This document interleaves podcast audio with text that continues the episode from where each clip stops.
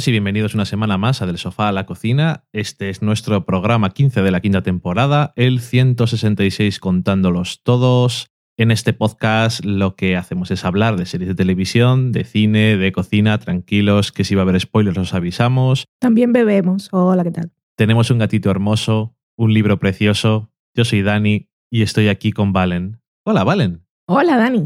Uy, empiezo sin batería ya. Empezamos mal.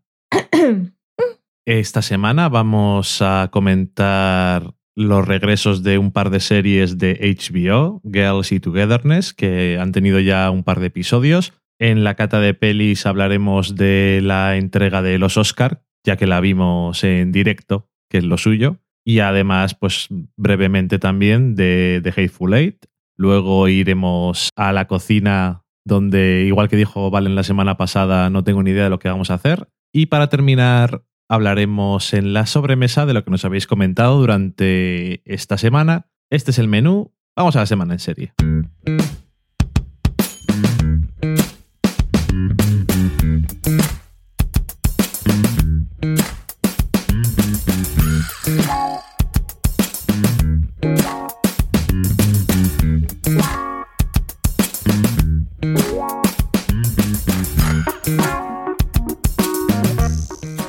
Empezamos la semana en serie con Girls.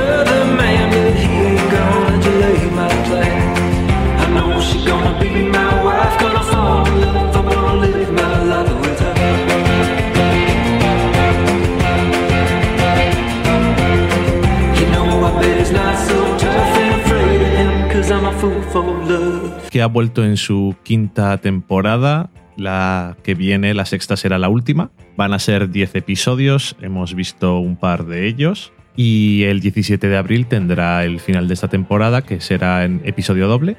Volvemos a la serie con un episodio que tiene un acontecimiento social, pero que al final es casi como uno de estos de episodios embotellados que dicen, como el casi, Ujú. Hay dos botellas. Sí, hay un par de botellas. y en el segundo episodio pues volvemos un poco a lo más normal entre comillas. Siempre cuando hablamos de girls es entre comillas. Y nada, tampoco vamos a comentar muchas cosas de la trama para por si acaso, pero se continúan varias cosas del año pasado. No se vuelve diciendo, no, bueno, lo del año pasado ya ha ocurrido algo en el trozo en el que no hemos emitido serie y hemos cambiado, sino que más o menos la mayoría de las tramas las continúa. Y, y no sé, a mí me han gustado bastante los dos episodios. El primero no sabía qué iba a ser de eso y me gustó, estuvo bastante bien. Me ha parecido los dos episodios bastante graciosos, aparte del resto de cosas que tiene a su favor la serie. Y no sé, me alegro de volver a, a verla, la verdad. ¿A ti te ha gustado el regreso? Sí, sí que me ha gustado. Más que gracioso, yo lo he encontrado bastante incómoda. Bueno, pero también Eso es, eso es guerra. Gracioso. Sí. El primer episodio me gustó, me gustó mucho también porque salen todos los personajes y al estar ahí concentrados en un espacio también estaban concentradas todas sus emociones y las características que definen mejor a cada personaje estaban ahí en su punto álgido, todo a punto de explotar. Mm, me gustó, me gustó mucho. me alegro también. Siguen, siguen así como siempre. Sí, sí, siguen como siempre. Aunque, bueno, que iba a decir que en el primer episodio y en los episodios que hemos visto, Hannah parece que tiene algunos momentos de madurez, pero bueno, también sigue siendo más o menos Sí, digo, igual. digo que siguen como siempre, pero, pero sí que están en momentos diferentes de su vida. Y Hannah tiene cosas alrededor que hacen que no esté tan centrada en sí misma. Yesa también está en Mm. otro punto. Bastante interesante. Creo que la suya es una de las tramas que más me interesa para esta temporada. A ver cómo la llevan. Ok. En el segundo episodio tuvo momentos. Es que esto de hablar sin spoilers es muy así. Pero su trama y las escenas que tenían pues, demostraba que está. Bueno, no, no sé. Es que no, no puedo decir nada más, pero que esa conexión que parece que tiene, que es una cosa que podía ser muy improbable y dentro de todas esas relaciones enfermizas y extrañas que hay en Girls, podría llegar a ser la más sana de todas, lo cual es muy curioso. Sí, podría ser algo bastante curioso, es una forma de decirlo. Y además, Lo digo porque de alguna forma extraña eh, esos dos personajes parece que están en la misma página, que es algo que no suele pasar nunca en Ujú. ni entre las amigas ni en sus relaciones románticas. sí, que sería un curioso arco para los personajes terminar estando juntos con sus cosas. Ujú. Y mm, no sé, eh, es que es eso. Eh, Es el comienzo. La verdad es que suele tener Girls bastante. Es más sencillo hablar de ella cuando ha terminado la temporada. Y sabemos lo que nos quieren contar. Sí, pero es que esta semana tampoco había nada nuevo que podíamos comentar, yo creo. Y entonces está bien recordarlo por si acaso hay alguien que de repente sigue la serie pero no se ha dado cuenta de que ha vuelto. Que nunca está de más. Aunque Bueno, hoy en día es un poco Eso, eso ya complicado. no pasa. Es un poco complicado, sí. Pero bueno, que ha vuelto bien y otra serie de HBO que ahora veremos si ha vuelto bien o no es Togetherness.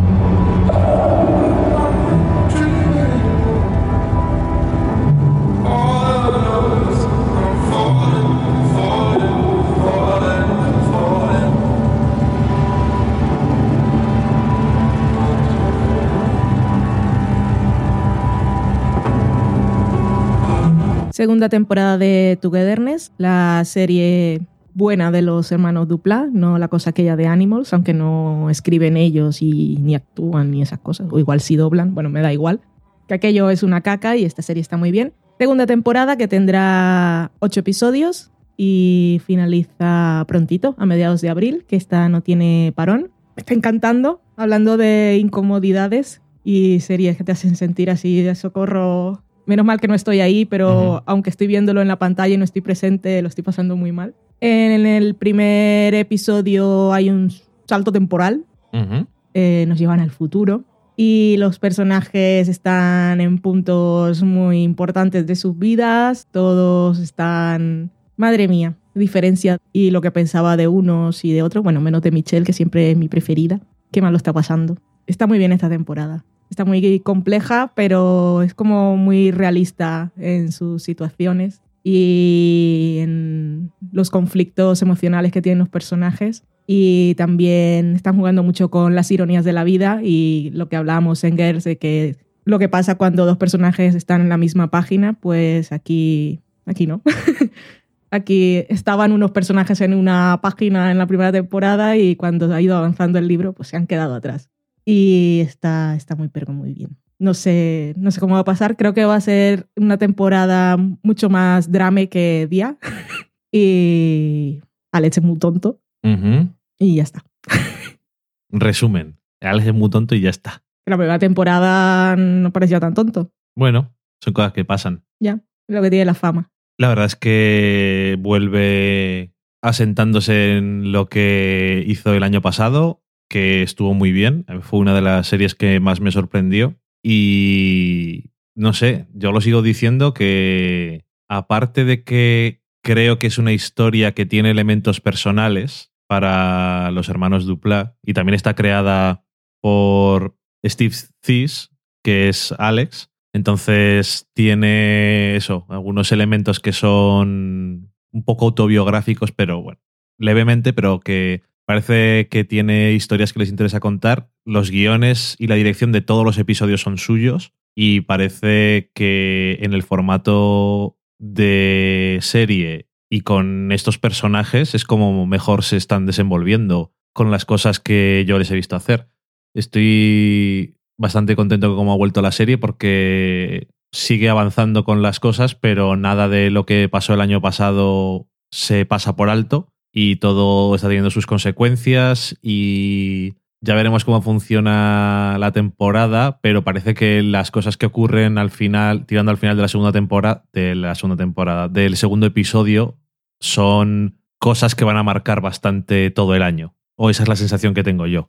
Bueno, debería. Debería, pero bueno, que tampoco sé. No sé exactamente cómo va lo que va a pasar, pero es todo eso bastante. Tiene un, un feeling bastante realista o bastante cotidiano. Y como dices tú, el personaje de Michelle sigue siendo uno de los más interesantes y uno de los que sientes como más como una persona, aunque los demás yo creo que también con el paso del tiempo han ido ganando ese tipo de, de categoría. Lo que pasa es que tienen no personalidades que, o formas de ser o visiones de la vida que parezcan muy lejanas a la realidad, sino que simplemente que su personaje es como el que más cercano sientes y además Melanie Linsky está genial.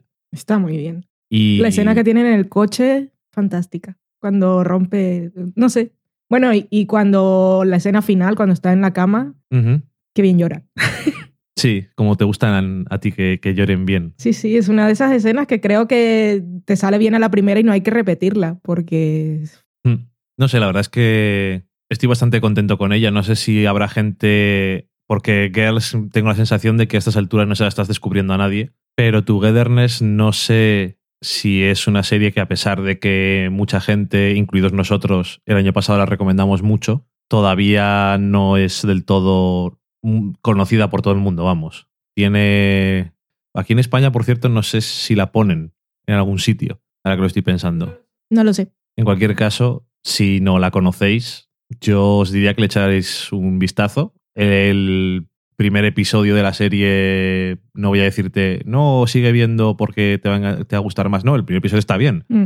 pero son solo ocho además cada temporada, pero yo creo que ganan un montón cada episodio que avanza. Y el final del año pasado es muy. es un muy buen episodio y vuelve muy bien, la verdad. Muy. Estoy muy contento con, con esta serie, la Ujú. verdad. Es una serie muy de personas, qué, qué es lo que quieren y si lo consiguen y, y si eso que querían es lo que necesitan o no. Y pues, no sé, es en lo que están todos. Y cuando quieren las cosas mm, No las pueden tener. no las pueden tener o cuando las quieren y las tienen les salen dudas, bueno, no sé. Es como, son conflictos muy normales. Sí. Lo que pasa es que entre los cuatro personajes, la que tiene el conflicto más sin mm, otras cosas externas, que digo, de trabajo o de entorno, pero tenemos el actor y la fama y Tina y su novio rico con el perro y su bigotillo. Ese, ese señor me cae muy bien. Se ha convertido en el alivio cómico. Y Brett también tenía en la primera temporada sus cosas de trabajo. Y Michelle es la mujer que está en casa Y el matrimonio lo va un poco mal. Se ha pagado todo, están desinteresados y que es la trama más normal. Que además es una trama que suelen tener personajes masculinos y las formas de afrontarlo son totalmente diferentes. Entonces ella le afecta de una forma distinta y es mucho más emotivo todo. Sí, que yo me alegro ver que, que es eso, que no hace falta que seas una mujer para escribir a una mujer bien. Mm. Que es cierto que nos gusta ver a guionistas, a, a mujeres guionistas, porque suelen, tienen una forma de aportar las cosas normalmente distintas, pero yo creo que es- estos personajes femeninos que hay en la serie están súper bien para mí. Además son muy distintas Sí, y aportan visiones de mujer diferentes. No sé, está muy bien. Es una serie que me gustó en un principio, fue creciendo cada episodio, el final de primera temporada me encantó y como están planteando la segunda me tiene enganchada. Hmm. Pues muy bien, la verdad es que muy contentos con esta serie que se emite con Girls, pero es muy diferente porque Girls tiene, hay cosas que tiene Girls que es más complicado ver a lo mejor los conflictos que son más identificables con la gente, ahí tienes que en- encontrarles más. En esta serie se ven más fácilmente o es más fácil empatizar con los personajes y las situaciones que tienen, para mí, quiero decir. Y en Girls, dentro de unos conflictos que también son muy universales, las cosas son más extrañas Sí. y los personajes son más peculiares y un poco más exagerados, yo creo. Mm. Que sigue siendo totalmente diferente, pero bueno, que es una serie que yo creo que la complementa bien. Aparte de que son dos edades completamente diferentes en los tipos de personajes. Y bueno. Sí, está ahí, está ahí en el abanico de series buenas. Yo la llevaría más al terreno. Si tenemos Your the Wars y luego está la versión británica, que es Catastrophe, que aparte son un poco mayores, pues aquí tenemos como si Catastrophe tuviera más personajes, pero aparte tira más al drama que a la comedia.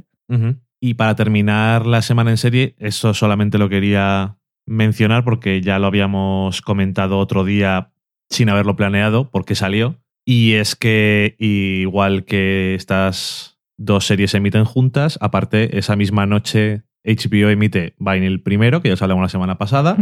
Hemos visto el segundo episodio, por cierto. Si te gusta el primero, te gusta el segundo. Yo creo que. No me incluyas. Yo he visto. Tú estabas ahí. No lo viste nada. No, yo no lo vi. ¿No, vi na- no viste nada. No lo vi. No vi. Vi el principio. Ah, no te dormiste. Claro, si vi el principio hasta que el personaje protagonista entra, que lo están esperando para firmar un contrato. Y luego Catacroker. Catacrocón. Eh, Lo único que te perdiste fue la parte graciosa mientras estabas dormida. Pero bueno, whatever. Que después de todo esto, además, se emite otro programa en HBO que es eh, Last Week Tonight with John Oliver. Has hablado de Vinyl solo para hablar de Es la John noche, Oliver. sí. Quería completar la noche de HBO. muy bien. Y ha emitido ya tres episodios esta temporada. Tres ya, pensaba que eran dos. No, tres. Emitió uno con el episodio doble de Vinyl y después los otros dos con las eh, dos comedias. Es lo último de la noche del domingo. Y que, por cierto, me alegra ver que tiene más audiencia que las demás cosas, que, las, que todas las demás cosas de esa noche. Que las series. Sí. No porque las series sean malas, que no se merezcan más audiencia, sino porque esto creo que es una cosa que a mí, que no vivo en Estados Unidos ni soy americano, me gustaría que en Estados Unidos vieran. Y además sé que hay gente que ve el programa en directo, pero luego los segmentos gordos están en YouTube, gratuito y sin bloqueo de, de localización ni nada. O Sí, están libres. Pueden ir viendo las cosas y enterarse de cómo son las cosas de verdad. Que, bueno, eso, que ya dijimos que es un programa que está muy bien, que John Oliver sale del Daily Show con Jon Stewart, donde primero era uno de los corresponsales, luego también cuando el otro estaba Las entrevistas en aquel programa eran lo mejor.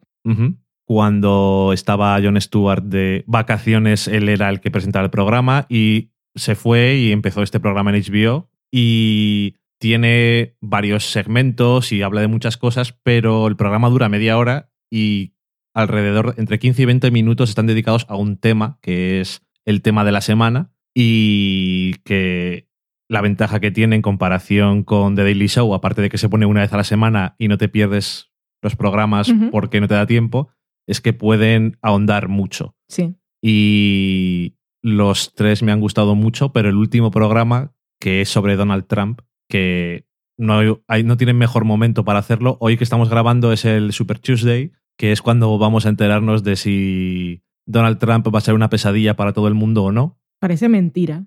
Pero ah, es que empezó como una broma y ahora ya no es tan broma. Ya no nos reímos tanto los demás. Y bueno, que, es, que el programa está muy bien. Que aparte que es, siempre es muy gracioso, pero aparte de gracioso, eh, tiene un montón de Es- trabajo y de investigación. Sí, es que es- son temas muy serios y están trabajo spotlight casi, muy bien investigado, pero luego te lo cuentan con humor y con humor muy inteligente y también, bueno, te hacen reír.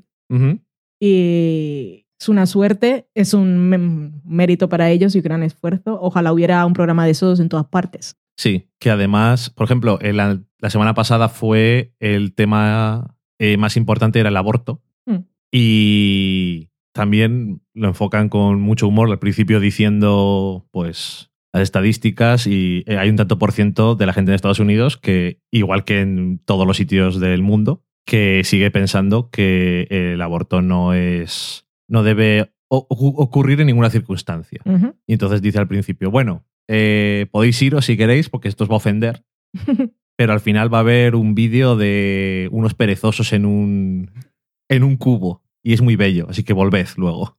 y es muy bello. Y es muy bello, pero bueno, que eso, que mm, no sé, es muy interesante, incluso hay cosas que son muy locales, o sea, son problemas de Estados Unidos, del sistema judicial, de, de toda, de- incluso el aborto, francamente, es, no es que no sea un problema en el resto del mundo, sino que en Estados Unidos tiene su propia problemática, pero aún así me parece súper interesante y como aparte es eso, que es como es muy gracioso y me parece que tiene que mediante el humor también aprendes cosas y, y te llegan datos y tampoco, aunque tienen su ideología, tampoco te están intentando convencer de nada. No, Simplemente te cuentan todas las- sus cosas y luego, pues bueno, si cada no, cual. si no la compartes seguramente te ofenderías, pero la gente que no la comparte definitivamente pues que no vea el programa. Y lo que mola también es que en el apartado político se mojen tanto. Imagínate tú en España cualquier programa y alguien diciendo las verdades sobre un político y al final diciendo no votes por él. Se acaba el mundo. Bueno, el mundo no. Se rompe España. Eso que estás diciendo ya lo dicen muchos. que como si fuera un- una galleta príncipe o algo que la puedes romper, un dinosaurio. Qué poca fe. ¿Qué ejemplos más, más concretos?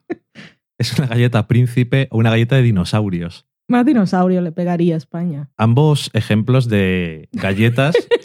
ha sido, Que- ha sido muy, muy al azar, pero al final. bueno, yo digo que son ambos ejemplos de galletas que llevan existiendo desde que yo he nacido o desde que me acuerdo, exactamente iguales durante 30 años. Y me alegro, porque me gustan.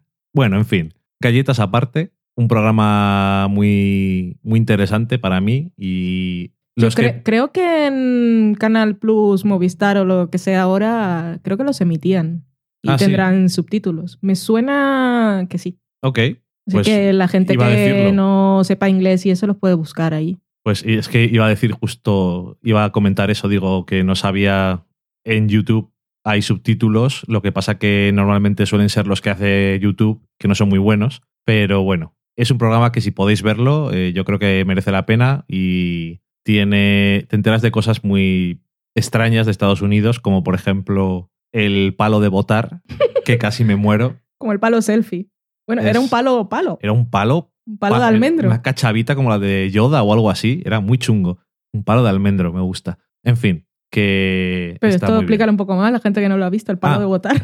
Es que eh, están en el Congreso y cuando a veces no hay, no está todo el mundo, pues entonces gente vota por ellos. Como cuando Don Draper se iba de las reuniones y dejaba a Pete encargado de votar por él. Sí.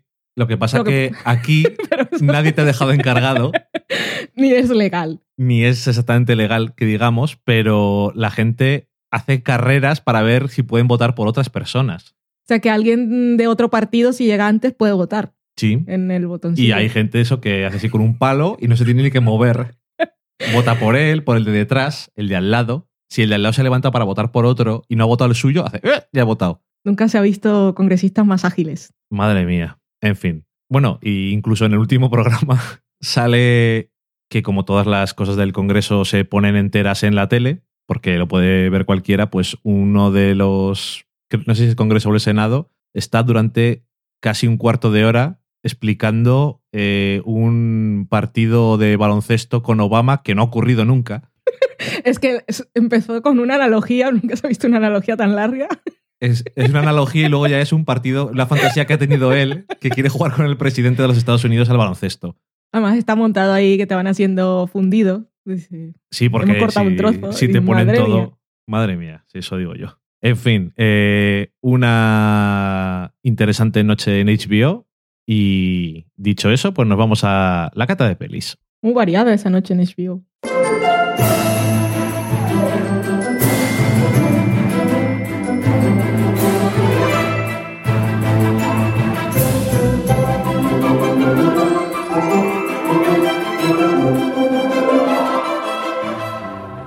Ya estamos en la cata de pelis y vamos a empezar comentando un poco la, la edición 88 de los premios Oscar, que tuvo su ceremonia de entrega el domingo 28 de febrero de 2016. Para los que vengan del futuro. Exactamente. Y eh, no nos íbamos a quedar a verla, pero al final nos quedamos a verla. Ocurrió de Ocurrió. repente. Sí. Y la presentaba Chris Rock, que a ti tampoco te apetecía demasiado. Chilla mucho. Sí, pero. Cuando salió Louis, se puede hacer humor de forma muy tranquila. Sí. Louis sería un buen candidato. No sé. na- nadie jamás se lo va a ofrecer. Pero a mí me gustaría verlo. Si dice Louis, Louis dice, escribo lo que yo quiera, la cadena que sea, pues teme un poco, supongo. Yo me imagino, porque Pero- hasta cuando vas a Saturday Night Live la gente dice socorro. Pero claro, es que este señor dice las cosas de forma calmada y también con mucho humor, pero es que Chris Rock es muy estridente. Es que Chris Rock le gusta gritar. bueno, eh, estridente o no, creo que en general estuvo bastante bien, pero como la ceremonia en general, creo que fue bastante ágil y entretenida. No tuvo muchos momentos de "Beh, ahí se acaba esto. El In Memoria incluso tiene una buena canción con David Grohl ahí cantando y decía, bueno, por lo menos estoy escuchando una canción. Eh, tonterías aparte, lo único que no fue muy así fue el final del monólogo de Chris Rock, que quería hacer un poco de humor con el, el movimiento de Asher Moore No le salió muy bien. ¿no? y lo, le salió mal porque hizo, porque hizo humor como si no supiera cuál era el point de todo esto. Sí, es que le quitó, bueno, no sé, a mí ese, ese momento, eh, también dicen que eh, antes de los 60 los negros tenían de que quejarse y ahora no, que eso depende cómo también le queda un poco patinazo largo, largo, largo. Sí, pero bueno. Pero luego trivializar do- lo de las Kermor, que para quien no lo sepa, la gente que no, que esto básicamente es de ceremonias de premios y de alfombras rojas, Ujú. Es un hashtag movimiento que ha iniciado, entre otras, Reese Witherspoon. Eh, bueno, lo típico, que cuando están las actrices o directoras, bueno, de eso no hay mucho, qué lástima. Guionistas tampoco suelen entrevistar. En alfombras rojas, lo que siempre les preguntan es si el vestido que llevas puesto, qué guapa estás, y luego un año en que estuvo la famosa Manicam, que era que tenían que poner la, la mano para ver qué tal estaba la manicura, que de ahí salió el fabuloso GIF de Elizabeth Moss, Ujú. que se les plantaba el dedo del medio. Pero bueno, eso, de que a las mujeres pues pregúntales también otras cosas por su trabajo, porque están ahí no es solo por el vestido, claro que los diseñadores aprovechan para vestirlas y pueden decir de quién es si, bueno, por agradecimiento o por lo que sea, pero puedes preguntarle más cosas. Ah, no, sí, es que no se trata de que no les preguntes qué es lo que llevan puesto, sino que les preguntes también las cosas de la misma calidad que les Claro. preguntas a los hombres. Entonces, entonces el chiste era que los hombres van todos igual vestidos y si George Clooney fuera con un vestido de no sé qué, pues le preguntarían que qué tiene puesto. Pero es que el point es que no hay que centrarse en lo que tienen puesto. Es que para, Bueno, para hacer esa broma mejor no la hagas. O sea, ya que se había estaba toda la gente preguntándose cómo iba a él a enfocar lo de los Oscars que blancos son Sí. en un año en Que el que, eran. además no había ningún actor de raza negra nominado y él es de raza negra y era el presentador, pues obviamente tenía que salir. ¿Cómo lo va a enfocar? Pues, pues lo dedicó a eso y quizá demasiado, pero bueno, tuvo sus momentos de humor y estaba muy bien, como las parodias de películas con los actores negros que no estaban, que por cierto la de Joy fue... me hizo mucha gracia. ¿Cuál? La de Joy, la película de La Mopa, de Jennifer Ah, sí. Lawrence. Que era Guppy Goldberg. Sí. Ok. No, sí, sí. A ver, para mí no se centró. eh, casi todos los segmentos que tenía eran sobre eso, pero a mí no me parece que es demasiado, porque decir que es demasiado siendo un hombre blanco me parece como. No sé, me parece que es un problema de verdad. Entonces me parece bien que él se centre en eso. Por eso, incluso, el chiste sobre Askermore es que chirría más, porque Sí, es que, aparte que no de que estaba mal hecho, no venía a cuento. Mm. Entonces, ¿para qué? Déjalo. Es que da igual. Pero es que eso, yo había leído. Lo que pasa es que yo a Chris Rock, la verdad, no lo conozco. Yo sé que, que chirría mucho, que chirría no, que grita mucho. Alguna vez había intentado ver algún monólogo suyo, pero es que el tono de su voz me pone enferma. Y con él fue el que aprendí, que yo no sabía, que aprendí, eso no es una cosa que hay que aprender, pero bueno, da igual. Estereotipos de negros es que les gusta el pollo frito, pues eso lo supe por un monólogo suyo. ¿Y por qué estoy hablando del pollo frito y de esto? ¿De qué estaba hablando antes? Ayúdame. De. Ah, sí, que había leído cosas sobre él y entre otras cosas lo que había leído antes es que era misógino. Entonces, claro, yo no sé, porque como no lo escucho ni lo leo, no sé por dónde va, pero si luego sale con una de esas, entonces es como así de sospechar. Ok. Si, si ya lo decían de antes, un poco infundado. Que no es infundado, quiero decir. Eh, me he tomado un olotil y estoy bebiendo Chardonnay. Cuento, por si acaso. Una gran combinación, como de costumbre. Bueno, de todas formas, el resto tampoco tuvo ninguna cosa de ese tipo. Entonces, por eso te digo. Es que además tiene dos hijas, lo cual siempre nos preocupa. Pero Eso bueno. Me preocupa siempre. Eh, quiero decir, ¿qué es eso? Que no venía a cuento, era el final del monólogo, además. Y. ¿Para qué? El resto, yo creo que tenía bastante, tenía bastante gracia, la verdad. Y estuvo bien. Luego sale como o estamos acostumbrados, aparecen de repente. Hola, ¿qué tal? Y hago una presentación, algún chiste. No hizo nada que se alargara demasiado. Eh, hizo su cosa del el público, ya que Ellen DeGeneres hizo de la pizza pues él hizo que la gente comprara galletas de las Girl Scouts, que decía, la, la gracia era que sus hijas siempre venden, pero siempre hay una que vende más, y dice, este año no. Y bueno, sacaron un dinero. Todo que- lo hemos visto en Friends. Ajá, Ross también hacía lo mismo. exactamente. y, y eso que no tuvo ningún trozo que dijeras, para ver cuándo se acaba esto, como por ejemplo, no sé, Neil Patrick Harris, Ya. que fue uno de. fue bastante horrible. Pero bueno, y tuvo trozos que eran como, pero por favor, cállate. y entonces, gracias a que no tuvo un momento que era como, socorro, vete ya, yo creo que entre eso y que la gala fue bastante ágil, que me hizo gracia que tenían, cuando ganaba alguien puesto abajo, Sí. eh, los agradecimientos especiales, como si eso iba a hacer que no iban a tener música, a meter música. Pero bueno, tuvieron que meter música siempre. Hay Apocalipsis Now, por cierto. Pero que, Apocalipsis Now, no. Los Valkyrias. pero que eran. que eran canciones de películas. Mm. Y cuando se les acababa el tiempo era la cabalgata de las Valquirias. Pero bueno. Em, eso, que estuvo bien. Y lo que, que. cuando se la pusieron al de la mejor película extranjera ya tiene huevos. Ya. Que era El hijo de Saúl. A Leonardo Tengo DiCaprio. muchas ganas de ver esa peli. A Leonardo DiCaprio no se la pusieron. No, es que. No, y me pareció fatal. A mí también. Porque es como si hubiesen estado quitando segundos de todos los demás para dejarle más a Leonardo DiCaprio, pues le iban a, le iban a dar el Oscar. No, a mí no me pareció bien. Pero bueno, ahora entramos en los premios. Es como luego- si fuera el mejor actor de la historia y ya tuviera 70 años, ¿sabes? Es que Ya, la gente estaba, pero esto a nivel mundial. sí.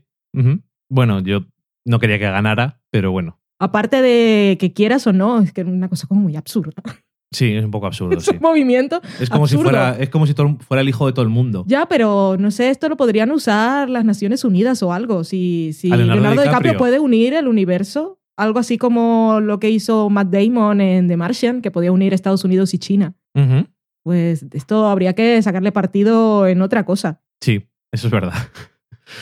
Eh, además, eh, las presentaciones de los premios y los montajes de comentar cuáles eran los nominados creo que estaban bastante currados y quedaban, chulos, entonces yo creo que también estaba muy bien. Lo peor que tuvo para mí fue que tuvo eh, tres actuaciones musicales, dos de ellas no me interesaban y una de ellas concretamente fue muy mala, que La fue primera, la de James Bond, la de Sam Smith, que cantó la canción que luego ganó el Oscar. que sorprendió a mucha gente.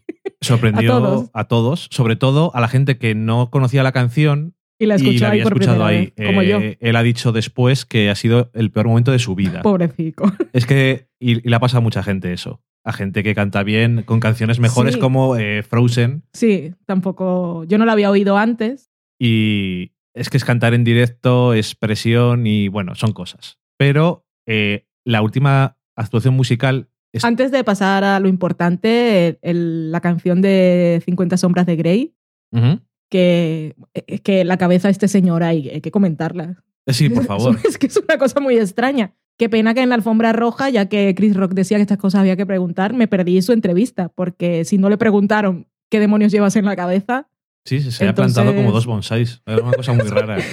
tenían, no sé, es como el- la gente es así de época, madre mía, estoy aquí ya loca. Mm, No, Robin Hood no, pero esos que llevan sombreros que son como un mapache, Sí, Daniel Boom. Daniel Boom, más o menos. Pues Como un mapache en nuestros sombreros hechos de mapaches. Eso, pues este, este parecía, obviamente no era un mapache de verdad, pero había, había construido su pelo para que adquiriera esa forma. Más allá de todo, yo como soy una ignorante musical y me gusta lo que me gusta, la canción me gustó. Bien. Decir, Afortunadamente no necesito ver la película. eh, para quiero decir eh, la canción está bien. Quiero decir, no me interesa, pero está bien. No como la primera, que es que la canción yo la había escuchado antes y no me parecía que estaba muy bien comparado con otras canciones de James Bond y en general. Pues que vienes de Adele, además. Pero no, Hablando había de otra. canciones de James Bond, la última no fue la de Adele, No fue la de Skyfall. Skyfall, Pero antes hay otra después hay otra película de James Bond que nadie, que nadie vio nadie vio. y no tenía canción. Tendría que canción, pero no fue nominada. Lo de, lo de ese señor de la canción de James Bond es que, bueno, vamos a contar, como siempre, intimidades de nuestra casa, aunque esto es quizá lo menos íntimo que hemos contado. Pero hemos descubierto que cuando Loki está haciendo sus trastadas y sus villanías a lo lejos, si alguno de los dos comienza a cantar fatal, así de forma aguda, Ujú. eh, Loki viene y te ofrece el morrete así, viene como a comprobar si, si alguien te está matando o te estás muriendo de dolor, que es una cosa muy bonita, que siempre nos hace gracia ver qué le pasa al otro y que aparte es muy útil. Pero yo de verdad pensaba que cuando este señor estaba cantando, Loki iba a ver si se estaba muriendo. Lo que pasa es que este gato... Pero era que todo- televisión. exacto, exacto, y todos los demás afortunadamente tienen un filtro para saber que lo de la tele no es real, porque si no se asustarían con las bombas y eso. Y Le da no exactamente igual. se pudo, se pudo morir el señor en el escenario. Pero cuando empezó con esos falsetes, me dio cosica, pobrecito. Sí, es que Ay, qué además- pena. es que además sí, sí sabía que. po- pobre. además ahora me da era, pena. era una actuación bastante desnuda. O sea, Sí. era él cantando, obviamente había música, pero eh, se le oía mucho. Vamos a dejarlo ahí.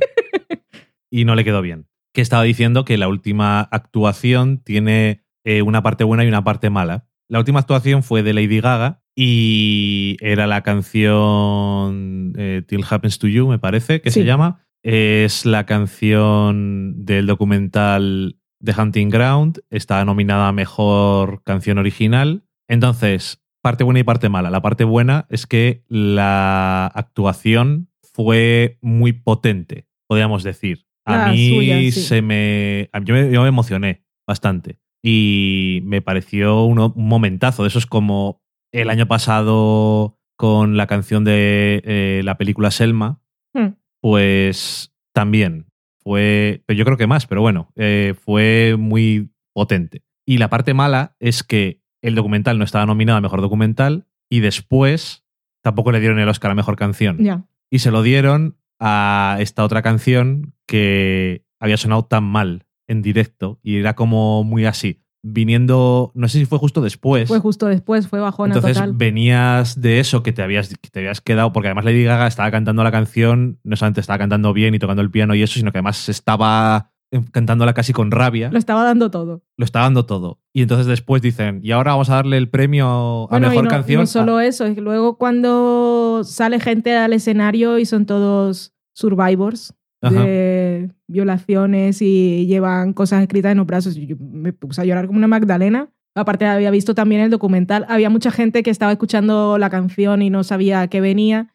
Y como Lady Gaga estaba muy dándolo todo, si no tenías contexto y aparte no entendías la letra de la canción y no sabías quién era esa gente que salía detrás, quedaba todo como muy over the top Ok.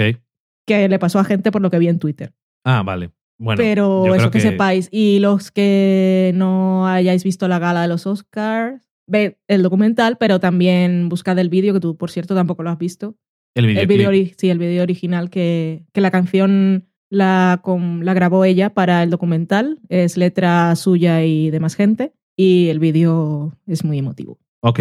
Bueno, pues eso, que fue un poco bajona. Que no ganara, pero que además ganó la otra que habíamos visto antes, la interpretación, Sí, y el pobre hombre había tenido esos momentos del directo de socorro. Fue uno de esos Oscars que la gente dijo, "¿Y ¿esto qué es? Fue uno, ese, creo que hubo dos, pero lo que pasa es que ahora solo recuerdo este.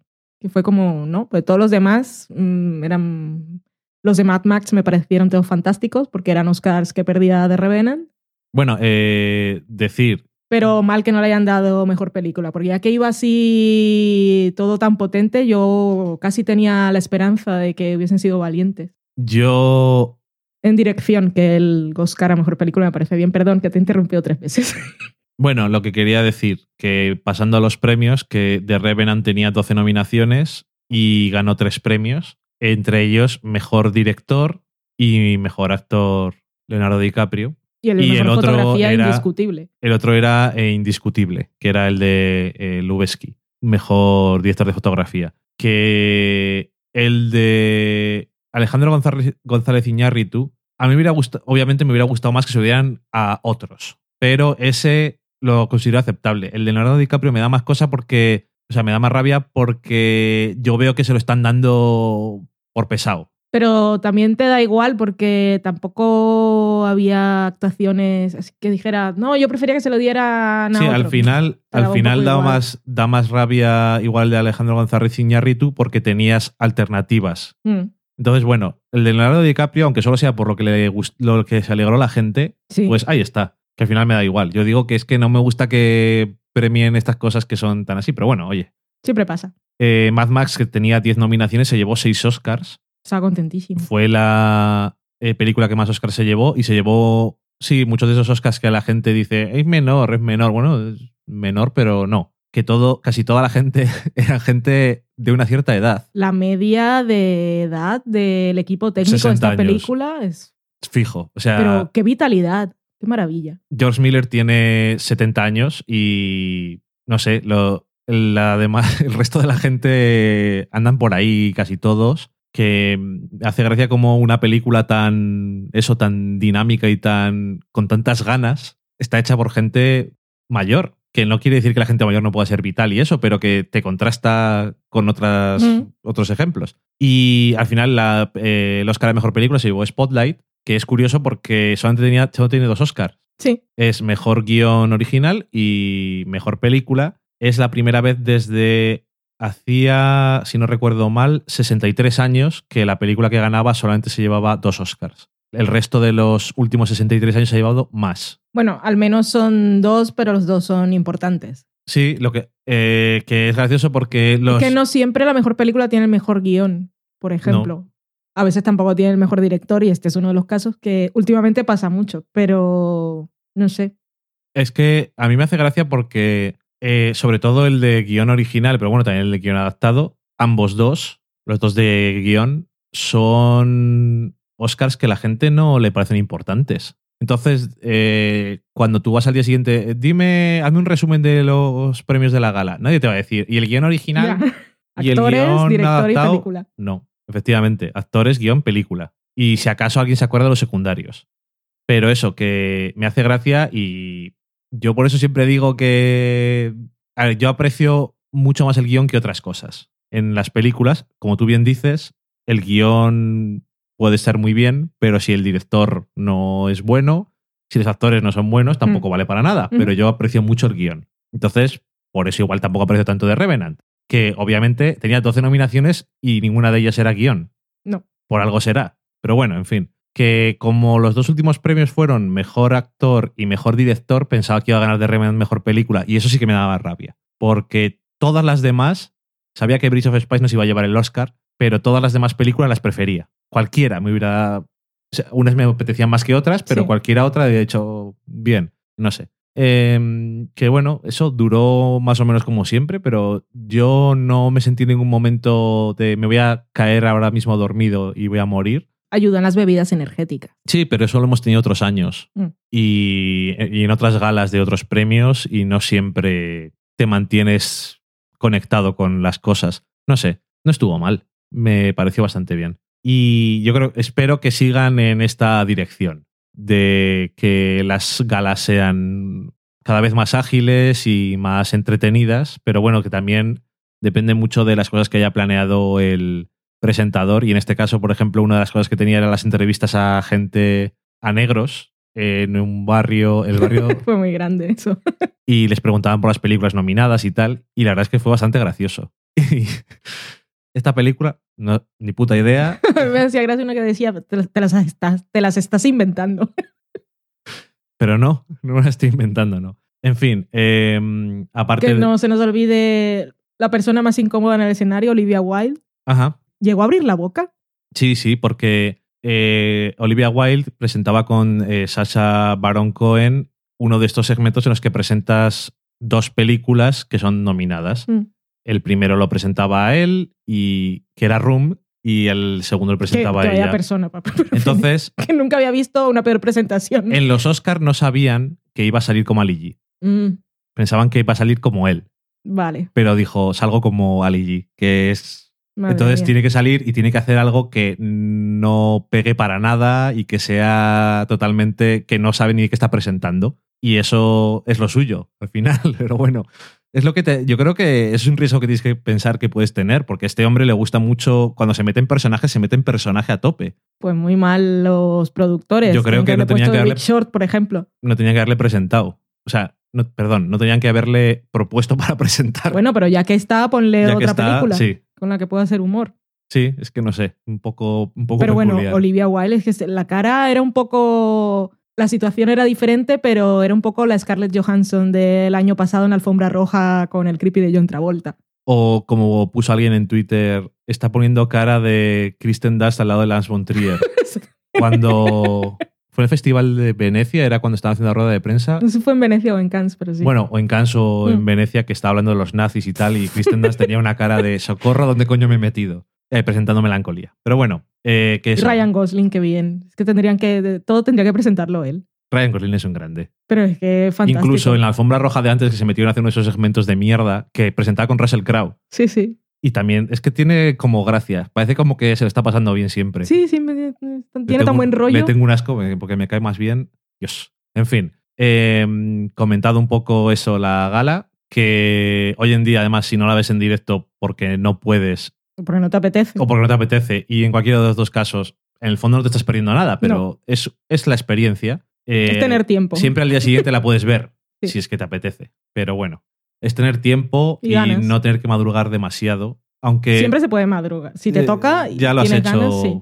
varias veces y duele, pero bueno, es lo que hay. Si te Mm. apetece, te apetece. En cualquier caso, discutida ya esta gala, vamos a comentar una película que vimos el otro día y que por cierto se ha llevado un Oscar.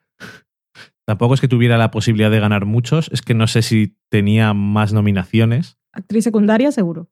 Ah, sí, cierto, tenía como poco dos, pero no sé si muchas más. Actor protagonista no tenía. Actor, creo, que, creo que de actores solo estaba ella. Sí, Igual entonces, tenía fotografía también. No, bueno, no me acuerdo. No tenía muchas nominaciones, pero al final ganó un Oscar. Y es Como muchas otras. Como unas cuantas, como. Como casi todas, menos las que no ganaron ninguno. Como, Como eh, tengo que decir, Ex Máquina. Fantástico. se me había olvidado. Cierto y verdad. Qué contento me puse cuando Ex Máquina ganó el Oscar a mejores efectos especiales. Estando frente a lo que estaba: eh, Star Wars, The Revenant, eh, El oso muy bonito. Efectos visuales. efectos visuales, perdón. eh, Mad Max, bueno, películas que tenían 10 veces más de dinero que Ex Máquina, que es una película. Es que es independiente, pero tiene un presupuesto como medio, ¿no? Que- Como e- eso que ya no existe, que dicen siempre, de la clase media de es películas. que eh, a nivel de industria Estados Unidos o haces blockbusters, luego están películas como El Señor de Upstream Color, que te cuenta que la rodó con 10 mil dólares y la cámara de su hijo casi. Y luego en medio pues están el cine indie que se llama, Que aquel es indie de verdad, el, que, el de Upstream Color, pero se considera indie cuando ruedan la peli y aún no tienen una distribuidora detrás. Ok. Y el presupuesto obviamente no es tan alto. O sea, Entonces como- la ruedas y tiene, corres sea- el riesgo de que nadie te la compre y no la puedas exhibir. Las que se presentan a Sundance normalmente son Exactamente. es cine indie. Sí. Ok. Que depende las coproducciones y los fondos a los que llegues, pues tienes más presupuesto o no. Pero si no tienes la distribuidora ya de entrada o una gran productora detrás, pues se considera cine indie. Muy bien, pues eso que Ex Máquina no tiene mucho presupuesto, gran parte del presupuesto está dedicado a los efectos especiales Hmm. y Pues son tres actores. Bueno, Sí. cuatro si contamos. son a- cuatro sí, actores, son me cuatro. parece. Pero bueno, eh, incluso hay escenas que no están en la película porque no tenían dinero, pero que me parece muy bien que reconozcan esta película por los efectos visuales, no especiales, que siempre me sale así. Creo que aquí lo dicen así normalmente. Hmm. Bueno, porque Mad Max tiene efectos visuales, muy bien. Star Wars tiene efectos visuales, todo tiene efectos visuales, muy bien. Pero que te parezca que es algo de verdad. Es que la gracia, la gracia, ¿no? Eh, la magia está cuando no los notas. Es que eh, es lo que a mí más me llama la atención, porque en el montaje de presentación de los efectos visuales eh, te enseñaban cómo se hacían las cosas y tal, y me hizo mucha gracia que en The Martian la barba de Matt Damon era digital. Y yo, ¿qué necesidad hay? Cierto. Déjate barba. Buen hombre, en fin. No me gusta cómo me crece. Pues, ¿qué te parece pegarte una barba? Eso se ha hecho toda la vida. Bueno, pues eso, que en Ex Máquina Igual estaban roda- que eso es peor. Estaban rodando y no se dieron cuenta. Tendría que tener barba. después de tanto tiempo, hostia, vamos a añadirle barba. Eh, puede ser. Bueno, que en Ex Máquina tú estás allí y dices, ya hemos inventado los androides. Qué chulo. sí. Es, es, me- es fan- es fantástica. Aparte que la película está muy bien, pero bueno, tenía que estar nominada al Oscar. Y por lo menos, aparte de ese Oscar, eh, Alicia Vikander también se llevó el Oscar. Aunque la categoría de actrices secundarias tiene un poco de polémica para mí. Y es que Para todos. varios de los que están nominados en esa categoría son por interpretaciones de personajes que no son secundarios. Son coprotagonistas. Y eso yo creo que diluye la categoría en Y el sentido de... En el caso de Carol es que ella es la protagonista.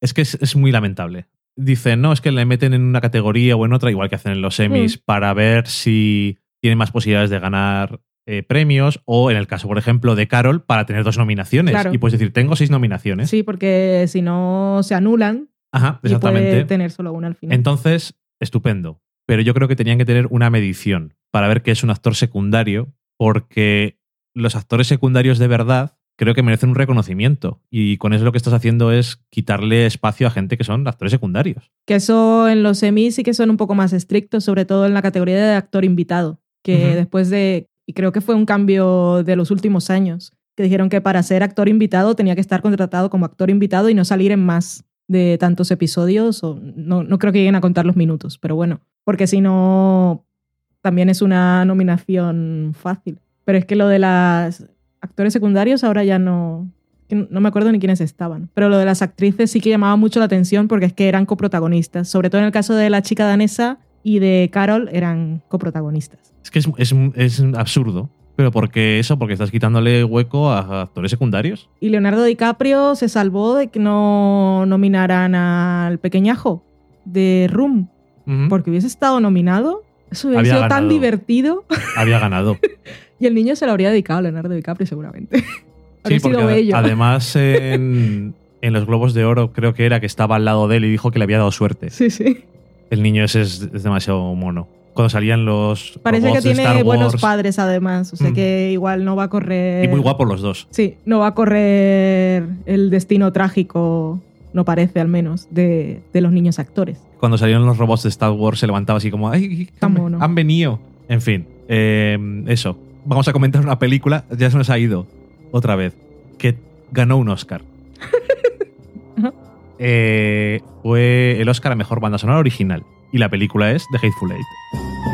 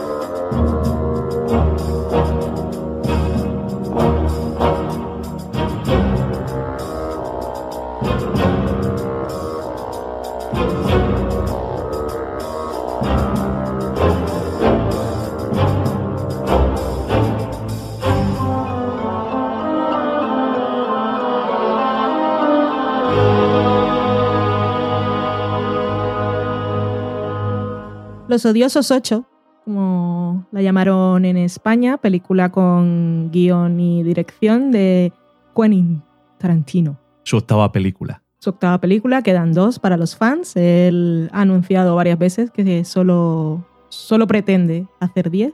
Parece que una de ellas va a ser Kill Bill 3. Ok, muy bien. Entre su plantel de actores, pues hay mucha gente. Está Samuel L. Jackson, Carl Russell, Jennifer Layson Lee, que era la que estaba la única mujer del reparto y estaba nominada como mejor actriz secundaria en los Oscar. También está Walton Goggins, que es conocido de Justified y The Shield. Tim Roth, Michael Madsen, Bruce Dern, eh, Zoe Bell, que es la doble de Uma Thurman en Kill Bill y que también salía en la película aquella de... Death Proof. Eso es. Y Quentin Tarantino sale en voz en off, no como personaje de la Un poco película. sorpresivamente, la verdad. Sí, que luego si la ves doblada pues no lo sabes. A menos que ponga está hablando Tarantino, pero en las películas dobladas no ponen subtítulos. Sin las cosas no hay un texto en inglés. En fin, da igual. Esta película, pues, que nos cuenta, nos cuenta la historia de un cazarrecompensas que se llama The Hangman, que es muy famoso porque siempre lleva a sus, a sus presas que están, eso, que ofrecen recompensa y dice, ¿se busca vivo o muerto? Pues él siempre lleva a sus presas vivas para ver cómo las ahorcan. Y está llevando a su presa, en este caso es el personaje que interpreta Jennifer Jason Lee. Jennifer Jason Lee. Y luego cuando van ahí en su carruaje con sus caballos por el camino, pues se encuentra a otros personajes y se suben al carro y empieza una tormenta, así es mucha nieve, algo así como de Revenant, pero sin osos. Sí. Y entonces dice... Spoiler, no hay osos. Y entonces, así la tormenta muy así, dice, hostia, pues igual pues, como cuando aquí te pilla nieve en el coche y entonces no puedes seguir tu camino. Ujú. Pues encuentran ahí una paradita que hay una casa cafetería, no exactamente. Sí, bueno. Y se detienen ahí a esperar que pase la tormenta y con estos que van en el carruaje y los que se encuentran que están ahí, que también pues ya sabremos por qué. Esos son los odiosos ocho de la película. Y pues la película la tenemos ahí que se desarrolla en el salón de la casita esta que está en medio de la nieve y que yo no os voy a mentir que no la vi con mucho, la vimos en casa, yo no la vi con mucho interés, porque le tenía un poco de pereza a la nueva de Tarantino, sobre todo porque había escuchado a, a Jennifer hablando y sabía que le estaban dando de hostias todo el tiempo y no me apetecía. Así que No mentía. sí, ya desde el principio, es que vi el principio, principio cuando solo son dos en el, car- en el carruaje y ya le habían dado tres veces. Entonces ya dejé de ver y luego me enganché para el final, que me explicaran qué era lo que había pasado. Pero bueno, aparte de todo eso y por los trozos que había visto, ya le he quitado cualquier tipo de validez a mi apreciación, pero la voy a contar igualmente. Y es que más allá de que me hubiese gustado o no la historia, que no tuve ocasión de disfrutar en todo su esplendor, lo que sí hay que reconocerle al señor Tarantino es que es un muy buen director de actores y de escena, porque están en un solo espacio y cómo planifica sus escenas. Ujú. Siempre sabemos en qué posición está cada personaje y es todo con muchísimo ritmo. Y, y bueno, eso hay que reconocérselo. Lo hace muy bien. Sí. Que a veces casi puedes pensar que es una obra de teatro. Sí, Eh, pero con la ventaja del cine. sí. y es que te enfocan los puntos importantes en cada momento. Sí, que la película, aparte, ahora antes de que diga lo que me ha parecido, tiene algunas curiosidades. Para empezar, que es, el guion de la película se había filtrado hace unos años y dijo, ah, era este. dijo ya no lo hago. Que me Ahora- acuerdo que de la historia, pero pensaba que había sido otra. No, fue esta y dijo, nada, ya no voy a hacerla. Me he enfadado. Sí, sí, que la, Que- la filtró un agente, creo. Que, francamente, yo hubiera entendido que no hubiera hecho la película. Porque es que te queda una rabia cuando eres, además que Tarantino, pues eso, es guionista, es el. es un autor y lo que más le gusta de todo es escribir. Y se pone ahí en su máquina de escribir y se le va la pinza y empieza. Si escribe al ritmo que habla. Por lo que dicen, no sé si a la misma velocidad, pero yo cuando le escucho hablar, cuando se mete en la historia, sí que es de no parar y normalmente el no parar también le lleva a hacer guiones súper largos Hmm. que luego tiene que recortar de todos lados que casi, bueno, Que además sus personajes hablan mucho. sí, tiene, le gusta mucho el diálogo, es lo que hay. Y bueno, de hecho, primero, no sé exactamente si había pensado hacerlo una novela, luego dijo, bueno, voy a hacer un guion, se filtró y dijo, "Ah, me he enfadado. Y después, en unas lecturas que hicieron en, en Los Ángeles, en algún sitio en directo, leyendo el guion, le gustó tanto el, la- cómo, cómo quedaba el diálogo, la cómo se iba desarrollando la historia y tal, que dijo, me la hago. ¿Qué Pero cojones?". ¿quiénes la leían? ¿Actores que están No. en la película o no? Es que no recuerdo cómo eran los detalles del tema, pero sé que hizo unas lecturas y le gustó. Mm. Porque, claro, tú escribes una cosa y no sabes de todos si está bien o no hasta que a veces ves ciertas cosas. Claro. La otra curiosidad es que eh, lo de la nieve eh, tiene las mismas complicaciones que tuvieron con The Revenant y es si no había nieve nada. Y no se quejan tanto. Y en Mad Max también fue un rodaje súper largo y complicado y tampoco se quejaban tanto. Ya, así es. Y mm, el- la casa es un escenario, pero dijo Tarantino, yo no voy a añadir el, el BAO con efectos digitales. Vais a pasar Por lo frío tanto, también. efectivamente les puso el aire acondicionado hasta que estaban como si estuvieran en la nieve metidos, lo cual pues también es de las cosas esas de director de "Eh, tiene que ser de verdad.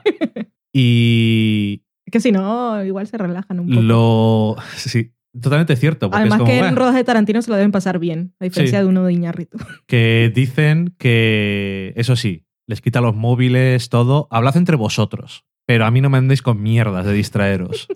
Y entonces, eso, es muy suyo con las cosas. El guion siempre dicen también, no os cambio ni una palabra, está todo lo que pone ahí, a no ser que él dijera en un momento, vamos a hacer esto. Pero es muy suyo, oye, cada cual sus cosas, y que ensayaron muchísimo. Sobre todo, aparte de todo el diálogo y todo eso, que eso es lo suyo, pero lo como tú bien has comentado, es un escenario no muy grande.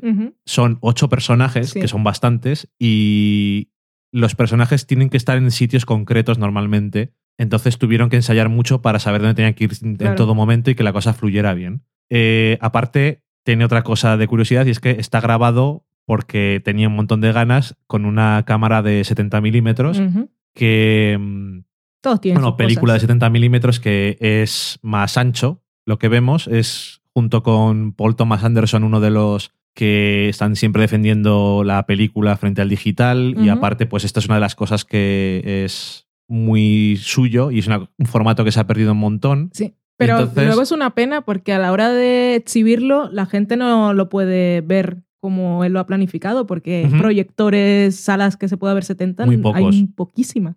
Creo que en España hay una. Sí, y en Estados Unidos tuvieron que ellos mismos encontrar los proyectores y dárselos a las salas muchas veces. Entonces, para que veas el nivel de. Bueno, incluso él tiene una sala de cine, entonces ahí por lo menos, pues tiene su proyector. Pues tendría Es que... que- pagarle billetes a toda la gente del mundo para ir a ver la película. le gusta, le gusta mucho el cine a él, ¿no? Mm. Y entre ello esto del formato. Y que no es irrelevante porque esto de dónde están los personajes y todo esto, cuando Mm. tienes una película que es el doble de ancha, Claro. se ven más Mm.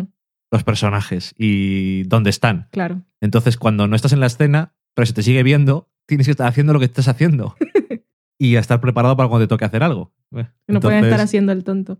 Que, mira, esto lo podía haber contado cuando tocaba, pero ahora me he acordado. En The Big Short contaban, era que el director en este caso le gustaba, le gustaba poner la cámara en donde le apetecía en cada momento. Entonces los actores estaban siempre rodando la escena y creo que esto lo contaba Steve Carell en las cosas Eh, de, sí. Ujú.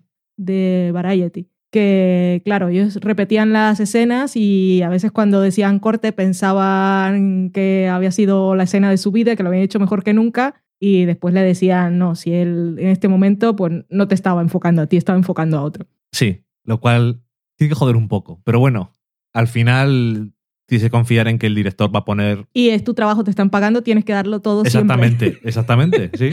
Pero que eso tiene la ventaja de que, igual que en este caso, pero de una forma distinta, que no te puedes relajar. Tienes que estar siempre en personaje y estar con Hay la otra- tensión. Otra anécdota, otra anécdota. Ay, qué bonito. Esta era del Nuevo Mundo, que Malik también es otro. Es que todos tienen sus cosas. Y Malik era de que siempre tenía que ser todo perfecto y todo como él lo había planificado. Y en este caso era Christian Bale, el que estaba un poco Leonardo DiCaprio, bueno, un poco no, Leonardo DiCaprio no, un poco Tom Hardy con Iñárritu, estaba Christian Bale con Terrence Malick. Y entonces, como la cámara lo seguía él, lo que hacía era a veces cambiar un poco el curso de cómo tenía que seguir la escena y salirse un poco del, de donde habían planificado que acababa. Y entonces le gustaba ver, pero esto era un poco para torturar a la gente, le gustaba ver cómo los del equipo técnico comenzaban a correr para no salir en el plano, porque el señor Terrence Malick si no se ponía como un demonio. Qué buena persona. Ya ves. Que no ha repetido con él en King of Cups. Así esa que está ahí, se la anunciaron el año pasado a No, principios. no, ya es la película, ya existe. No, en aquella, aquella vez era un proyecto. Todo lo que he leído y las imágenes que he visto es, es- una vez más, no sabemos de qué va. ¿Te extraña? No, no me extraña. Porque las películas de Malik a es que además creo que leía al propio Christian Bale que decía que tampoco sabía de qué iba. Pero bueno, eso es como el mítico ejemplo de Sean Penn en The Tree of Life. Mm. Que realmente él pensaba que era un personaje protagonista. O Ryan Gosling con el señor de Drive. Pero bueno, que nos se nos está yendo de las manos. Sí. The Hateful Eight, Pobre, es que nos hemos ido al principio y nos seguimos yendo al final. en cualquier caso, es una película bastante larga. Dura eh, dos horas y tres cuartos, o sea que es larguita. No se me hizo especialmente larga, lo cual me extrañó, porque digo, hostia. Eh, pero no, es. Siempre están pasando cosas y, sobre todo, como dices tú, eh, a Tarantino le gusta un montón el diálogo. Y bueno, se nota que una de las razones por las que Samuel L. Jackson repite desde Pulp Fiction con él muchas veces es porque a Tarantino le gusta cómo suenan las cosas que le escribe para él. Y en esta película se nota un montón porque, por ejemplo, tiene un monólogo que dice el personaje de Samuel L. Jackson al personaje de Bruce Dern, que es que se ve cómo se van, ves cómo se van deslizando las palabras de, de su boca. En fin, no voy a decir de qué es ni nada, pero es un poco... Bueno, no sé cómo explicarlo, da igual. Que se nota un montón eso y quería a todo, todo esto venía algo y es decir que Walton Goggins, que no había hecho ninguna película de Tarantino antes y que ya habíamos comentado otro día, no sé Sí. por qué, que le había gustado porque alguien le había enseñado Justified o porque Justified lo había visto él, llámalo X, y es el mejor ejemplo de que Walton Goggins le gusta hablar o que le gusta tener personajes que les gusta hablar. En Justify también lo sabían. Porque en Justified, obvia- sí, porque en Justified es el personaje al que le gusta escuchar su propia voz e incluso casi a veces tiene un poco de... es un poco tarantiniano a veces. Sí, sí. Entonces, eh, es el nuevo en. Es uno de los nuevos. Luego hablo de otro llamativo. Que yo creo que encaja muy bien. Y su personaje que al principio. mm, te va. vas cogiéndole cariño de una forma extraña. Por decirlo de alguna forma. Mm. Porque es un sureño de lo. Esto transcurre unos años después de la guerra civil. Y todavía las. tensiones entre los dos lados de la guerra civil existen. Y Ese él- trozo lo vi.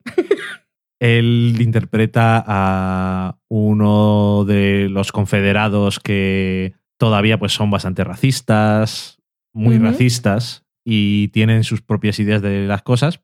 Entonces, no te cae bien por eso, pero le coges un extraño cariño. Y aparte se nota eso, que es lo suyo.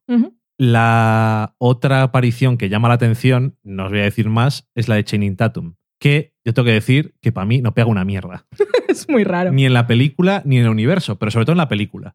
En el universo. En el universo de Tarantino. Ah, No, a mí- Tatum. A mí me cae bien, así que no tengo nada en su contra, todo lo contrario. Y hemos visto en Foxcatcher que además es buen actor. E- Y encima, luego los que han visto Magic Mike saben que además sabe bailar. O sea que, Es que él era stripper antes. ah, le pega. Aunque tiene más, tiene más cuello de Foxcatcher que de stripper. Pero bueno. pero los abdominales les tiene para, para eso otro. Así que, Pero bueno, no bueno, es stripper. o igual en su casa. No Una, vez, una que dominas el arte, ¿por qué no usarlo a tu favor? why not? En cualquier caso, que a mí me. A mí me gustaría, socorro, No, me toca montar a mí esta vez, ¿no? Me gustaría hacer un curso de stripper feminista como el de Crazy's Girlfriend. me pareció fantástico. Ay, Crazy's Girlfriend. Creo que queda un episodio para que se acabe, por cierto. Y no se sabe si lo van a renovar. Creo que no la van a renovar. Pero bueno, Aunque haya ganado un globo de oro. creo que no la van a renovar. En cualquier caso, eh, The Hateful Eight, que Channing Tatum me canta un poco. O sea, es- le veo demasiado. Eh, mira, es Channing Tatum. ¿Qué haces aquí? Los demás se meten un poco más, asimilan mejor eh, la época de la película y el estilo, no sé. Además, como, como aparece al final, es como. Sí. Es más raro. Y Carl Russell lo pillaron porque el de siempre de Tarantino, que lo nominan como actor secundario, no podía o algo, ¿no? Porque yo estuve pensando que era él. ¿Cómo? No entiendo tu pregunta. Carl Russell no interpretaba el papel que le habría correspondido al señor que ha estado nominado los últimos años como actor secundario de películas de Tarantino. ah, Que es que no sé cómo se llama. es que en un principio Es que yo Eh, pensaba que era él. Porque aparte tiene acento, ¿no? No, en un principio fue planteado como una secuela de Django Unchained. Ok. Y entonces, ¿No tiene acento? No, yo creo que no, ¿eh? Es que yo estuve mucho tiempo pensando, mucho tiempo no, un rato que vi, pensaba que era el otro. No, Y decía, pero no se parece. no se parece en nada. Ni tenía acento. Dices Christoph Waltz. Sí, ese. El poder de mi cerebro. Pues no, pero Lo tenía tan no asociado. sé, si se, no sé si se trataba de la secuela y ese era uno de los enlaces que tenía, que era el mismo personaje o no. No, yo de eso no sé nada. Pero cuando lo vi en escena, que, que mi cerebro le puso acento. Mira hasta dónde te- he llegado. Te estás refiriendo a Carl Russell, el señor que lleva al personaje de Jennifer Jason Lee, que tiene sus Sí, bigotones. Sí, Ok, no. ok. Mm, Qué extraño. Continúa. No, que mm, eso no se me hizo larga, no me, no me entusiasmó, pero creo que como todas las películas de Tarantino, tiene muy buenos momentos, algunas cosas divertidas, suele tener mucho diálogo. Si te gusta mucho el diálogo, a mí me gustan las conversaciones, entonces las películas de Tarantino me suelen entrar bien en ese aspecto y, y no sé, creo que pese a ser una película de Tarantino, era lo suficientemente diferente a todas las demás películas que ha hecho, que suelen ser muy variadas, los géneros y las diferentes cosas. Y esto al final era como, casi si te descuidas, como una especie de, como si fuera una novela de Agatha Christie, pero en la guerra civil. O sea, y Tarantino. y Tarantino. En el sentido de que están todos ahí metidos en un sitio y no es que haya pasado algo, pero no sabes si va a pasar. Y es una cosa que le gusta mucho a él también, las escenas en las que la tensión va subiendo y Sí. está ahí subyacente, como por ejemplo en Inglorious Basterds, que no es una película que a mí me guste mucho y a la gente le encanta. Eh, tiene la escena en la que Michael está. Fassbender. En la que y va a hablar justamente de la escena del bar en la que está Sí, es Fassbender y demás. Es una de esas en las que. O la primera escena de la película, Mm. de Christoph Waltz, Sí. que son dos escenas en las que está tirando, tirando de la goma, tirando de la goma, tirando de la goma y hasta que casca. Mm. Y no sabes cuándo va a cascar o por qué. Y esto es como, toda la película es eso, porque el- la primera media hora es como van las cosas pasando y se centra mucho en cosas que parece que no valen para nada, pero creo que está bastante bien planteada. Y luego también te dije, cuando teníamos de ver la película, ¿por qué Tarantino no se va a la tele? Es que le, yo creo que le molaría. Y a nosotros también, seguro. A, a mí seguramente, porque es eso que es que... Si Pero escribe claro, si es tan fan de 70 milímetros, igual Es por que eso le- no le va. es que le gusta mucho el cine, Mm. supongo. Pero bueno, también le gustan las cosas de la, eh, ciertas cosas de la tele, entonces yo creo que está ahí. Y como escribe guiones tan extensos, bueno, creo que es la única vez. La única vez que ha estado en televisión fue en el episodio de, en un episodio de CSI, Sí. Que era director y guionista también, y era episodio doble. O sea, ni siquiera pudo escribir un episodio procedimental normal. Dijo, Hombre, "Tengo que- ya, ya que traes a Tarantino además, pues Ah, sí tienen que ser tres. Eso era un evento también, supongo. Pero bueno, que eso. Aparte que ese episodio, por cierto, está muy bien. Se nota que era fan del tema. Pero bueno, eso, que mm, me gustaría verle en televisión porque yo le veo que se le ocurren historias que normalmente son muy largas y que al final acaba quitando cosas de... que a él le... Tengo la sensación de que le gustaría contar las... hacer flashbacks todo el rato que pudiera de casi todos los personajes que salen en sus películas contar otras historias que han pasado de esos personajes, cómo han Hmm. llegado a donde son o a dónde están. Y nunca tienes el hueco para hacer eso normalmente. Y no sé, creo que le quedaría bien. Es una película que a la gente que le guste mucho Tarantino yo creo que le va a gustar, no le va a decepcionar, tiene mucha violencia y mucha sangre, locura, diálogos locos y actores que esperas en una película de Tarantino y sus sorpresillas y tal, aunque no sé, no es mi película preferida. Yo no puedo opinar. De todas formas, hemos hablado bastante de otras cosas que no son Tarantino. Además. Pero bueno, ahí está, que yo creo que es una peli curiosa. Y mm, dicho eso, pues vamos a la cocina.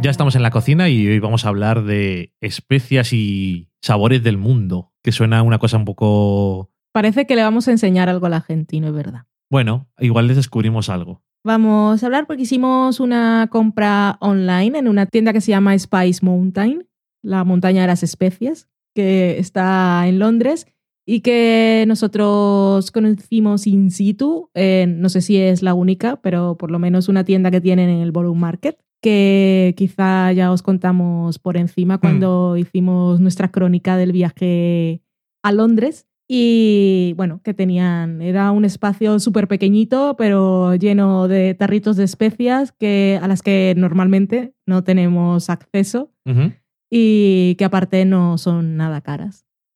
Una gran variedad de esas cosas que vemos siempre en las recetas. Que, bueno, nosotros que nos gusta probar recetas así muy de todo el mundo y que luego tienes que buscar sustitutos porque aquí no hay. Así que cuando los vimos allí nos volvimos un poco locos y cuando pagamos nos dijeron, toma una tarjeta que vendemos y enviamos al extranjero. Y eso hicimos. Así que compramos muchas cosas. De ese viaje a Londres eh, me olvidó contaros la experiencia metafísica más maravillosa que tuve. Y es que, vale, hay muchas cosas. Yo nací en Barranquilla, país caribeño, y entonces la gente dice, cuando voy a la farmacia a comprar el protector solar y tengo que comprar el más alto y me miran, ¿pero dónde vas, chiquilla? Y yo sí, sí, soy morena, pero el sol me quema y no me gusta además. Y luego otra cosa, la gente cuando hacían, cuando hacen representaciones de el Caribe, la gente en las, en las series pues, piensa, bueno, en MacGyver iba a decir, pero luego también salen los vascos un poco raros, que había visto algún vídeo de YouTube. Pero bueno, da igual. Que la gente espera que yo conozca a todos los animales y sobre todo los de granja. Tengo que, Que vivías deciros- en la selva, vamos. Sí, tengo que deciros que yo las vacas las vi por primera vez en un viaje a San Sebastián por carretera y todas las vacas que he visto en mi vida las he visto a través de la ventana del coche por carretera. Nunca me he parado al lado de una. Cuando Dani me dice que los cerdos son muy grandes, casi como una vaca, yo no lo entiendo. No, no he visto animales de granja en mi vida y mucho menos ardillitas. Y entonces cuando estábamos en Londres, en el parque que está cerca del Big Ben, que no nos acordamos cómo se llama, bueno, yo no me acuerdo, había entre otros animales extraños, de esos que podría decir yo que no existen, ardillas. Y cuando la vi, yo era la loca que estaba gritando, ardillita, ardillita, ardillita. Sí, porque además te tocó, porque cuando la llamabas Siva, estaba Vino, acostumbrada a que la gente fuera allí a la hora de comer y les dieran alguna cosilla. Y yo era la que tenía la voz más aguda. Y vino y me tocó. Lo que pasa es que no tenía nada para darle. Si hubiese sabido que había ardillitas, habría buscado qué es lo que les gusta y lo habría comprado. También había pelícanos, eso no los conocías tampoco. Tienen un pelo. Pelícano es por el pelo que tienen, ¿no? es que ti- tienen un pelo súper extraño. Pelazo. No tienen pelo, para empezar, pero bueno. Bueno, pero. mm, Plumas. El plumaje ese que tienen en la cabeza. Que además, es que yo, si me lo muestras, me muestras uno y me lo muestras en un vídeo de YouTube, yo diría, pues eh, tiene un dueño que le hace peluquería. Ok. Yo no pensaría que tiene, tienen ese plumaje al natural. Es muy extraño. Pero bueno, veníamos a hablar de especias. y hemos hecho la compra. Os recomendamos la tienda. No nos pagan, obviamente, ni nos conocen. Pero igual aquí en España habíamos visto alguna que también Sí, tenía hay- cosas. hay y- y, seguro que es buscar. más barato, pero como tenía fijación con esta y aparte se lo comenté a mi jefe que también es muy fan de estas cosas, hicimos una compra conjunta y dividimos los gastos de envío, lo cual no, no nos salió mal. Así que vamos a contar las cosillas que hemos comprado, los precios de los tarritos que son como esto que es cuando pides a domicilio Sí, por ejemplo, cuando pides en un chino te viene la salsa Es más grande. agridulce o es en así una igual. cosa un poco más pequeña. Vale, pero bueno, Pero que bueno, suelen tener suelen tener varias presentaciones entre Tiene 20, 40 gramos. 20 y 40 gramos, que si es polvo, pues la verdad 20 gramos es, es bastante. O sea, os va bien para las recetas. ¿Y qué hemos comprado? Por ejemplo, compramos shishimi togarashi. ¿Y esto qué es? Esto es una mezcla de especias japonesas que según pone aquí, acá aparte eh, el packaging va muy bien, no porque sea de diseño, sino porque en la parte de arriba te pone para qué va y en la parte de abajo las especias y es una mezcla que tiene. Y el togarashi dice que es un poco como salpimentar en Japón Ok. es la mezcla de especias básica. Y también se usa mucho en la cocina occidental, dice por aquí. Vamos, yo lo he usado muchas veces. ¿Qué- Pero que, que bueno, que nos iría bien. Y esto lo que tiene es eh, pimienta de Szechuan, que es esa que Sí. nosotros tenemos, que siempre que la pones en un plato yo la identifico. Sí. Me he vuelto un- una maestra en el arte de identificar este Y no, ingrediente. no pica mucho, pero está como No, es que muy no, buena. no, sé. no, es, no, es, no es una pimienta picante, pero tiene un sabor, aroma muy característico, tanto Sí. que yo siempre lo identifico, da igual el plato en el que esté. Bueno, tiene esta pimienta, también tiene, todo esto va molido, tiene semillas blancas y negras de sésamo, tiene chile, eh, jengibre, pimienta roja, tiene algas y también tiene piel de naranja. Es un poco, queda un poco Un de, completo. de picor, pero también tiene un aroma cítrico que no solemos tener cuando añadimos cosas para que piquen. Eh, lo usan mucho por ponerle un poquito, como quien pone sal maldon. He visto que lo pone mucho en los fideos yakisoba y ese tipo de platos, platos calientes. También habrá quien lo pone en el sushi, no creo. No, el sushi es tan limpio y perfecto, qué cosa tan maravillosa. Yo lo dejo ahí. Eh, hablando de mezclas de especias, tenemos también que hemos comprado garam masala, que en nuestro libro, por ejemplo, tenemos un eh, ejemplo de una mezcla de especias y es una de esas cosas que se pueden hacer en casa. La puedes hacer, puedes comprar todos los ingredientes. Exactamente, pero las mezclas son muy cómodas, están tostadas, molidas y sobre todo es la comodidad. Y el garam masala, que se usa pues, para muchos curries y para un montón de platos en la India, lo que tiene es cilantro, comino, pimienta negra, anís estrellado, jengibre, cardamomo verde, eh, cardamomo negro, clavo, hojas de laurel y nuez moscada, que veis que es una mezcla. Y el garam masala es una de esas mezclas indias que cada uno en su casa la hace de una forma diferente. Claro. Y sobre todo en cada zona de la India la hacen de una forma distinta. Como la es- paella. Sí, también es, eso también es verdad. No, que la que- paella no vale. que cada uno lo hace de una forma diferente. Lo siento, valencianos. Yo que nunca podré comer la paella de verdad, que tiene conejo. Sí, a ti es que no te gusta porque se parecen a gatitos. Jamás. Y, y bueno, eso, que hemos hecho nosotros nuestras propias mezclas otras veces, pero es que es tan cómodo tenerla hecha ya y además También tiene su magia hacerla al momento que sientes cómo van saliendo los aromas cuando la tuestas. Sí, pero esto es más práctico. es muy práctico, pero tiene, tiene una parte muy buena lo de hacer tú tus propias mezclas y eso. La verdad es que mola bastante. Pero claro, también tienes que decir, voy a hacer algo que tiene garam masala y si te falla un ingrediente ya no es lo mismo. Ya, no es lo mismo, pero bueno, que como cada, en cada sitio. En nuestro libro, por ejemplo, pues tenemos la receta del chicken tikka masala Mm. Y tienes una mezcla de especias bastante potente. Mm. Y bueno, que esas son especias que son fácilmente eh, encontrables. Aquí, por ejemplo, encontrables no existe, ¿verdad? ¿Por qué no? Bueno, eh, será complicado y todo esto hablamos desde nuestro lugar de provincias donde no hay nada. Pero encontrar cardamomo verde y cardamomo negro a lo mejor es un poco complicado. Cardamomo negro no he visto nunca. En España hay ciertas especias que es complicado eso encontrar. Ay, se me ha olvidado decir una ma- cosa más que tiene, que se llama casia. Eso no sé ni lo que es. Eso no lo hemos puesto nunca en nuestro garam masala. No. Seguimos con mezclas de especias. Ya hemos tenido una de Japón y una de India y ahora las cinco especias de China, que esto se puede encontrar en algunos sitios que vendan especias, ya la venden preparada. Ellos en los platos orientales la usan mucho en salteados y también para marinar las carnes. Y la recomiendan especialmente para carnes grasosas como el cerdo y el pato. Tú lo usaste hoy en un plato que no tenía nada que ver y por el aroma lo que más destaca es el clavo. Sí. Vamos a ver lo que tiene, que Ah, estoy dice, leyendo la no parte tiene- de atrás. No tiene clavo. Sí que tiene, hombre.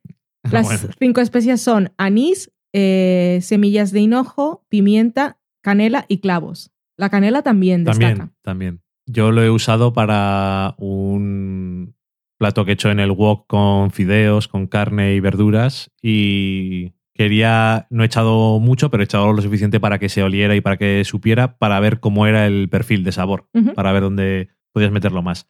Otra cosa más que tenemos es el sumac, que también se puede encontrar en varios sitios en España. El sumac que es eh, libanés, pero que sobre todo lo compramos porque hay un episodio de Curve Your Enthusiasm que se llama, eh, bueno, no, me acuerdo cómo se llama, pero es sobre el pollo palestino. Creo que se llama Palestinian Chicken o algo así, el episodio. Y el episodio está muy bien, pero aparte eh, comen mucho un pollo cocinado al estilo palestino. Mm. Pero la- el ingrediente principal, por lo que he podido encontrar por ahí de eso, es el sumac. Y el sumac libanés es el, yo creo que el más famoso, aunque tiene... eh, Era el que más recomendaban especies. en la tienda, por Mm. eso lo compré. Tenía más. Sí, hay de otros sitios que. Es una tienda, por cierto, te tengo que decir que a veces cierran porque se van Sí. a buscar especias por el mundo. Avisan que si compras te lo envían a partir de tal fecha porque están por las montañas y, y los huertos.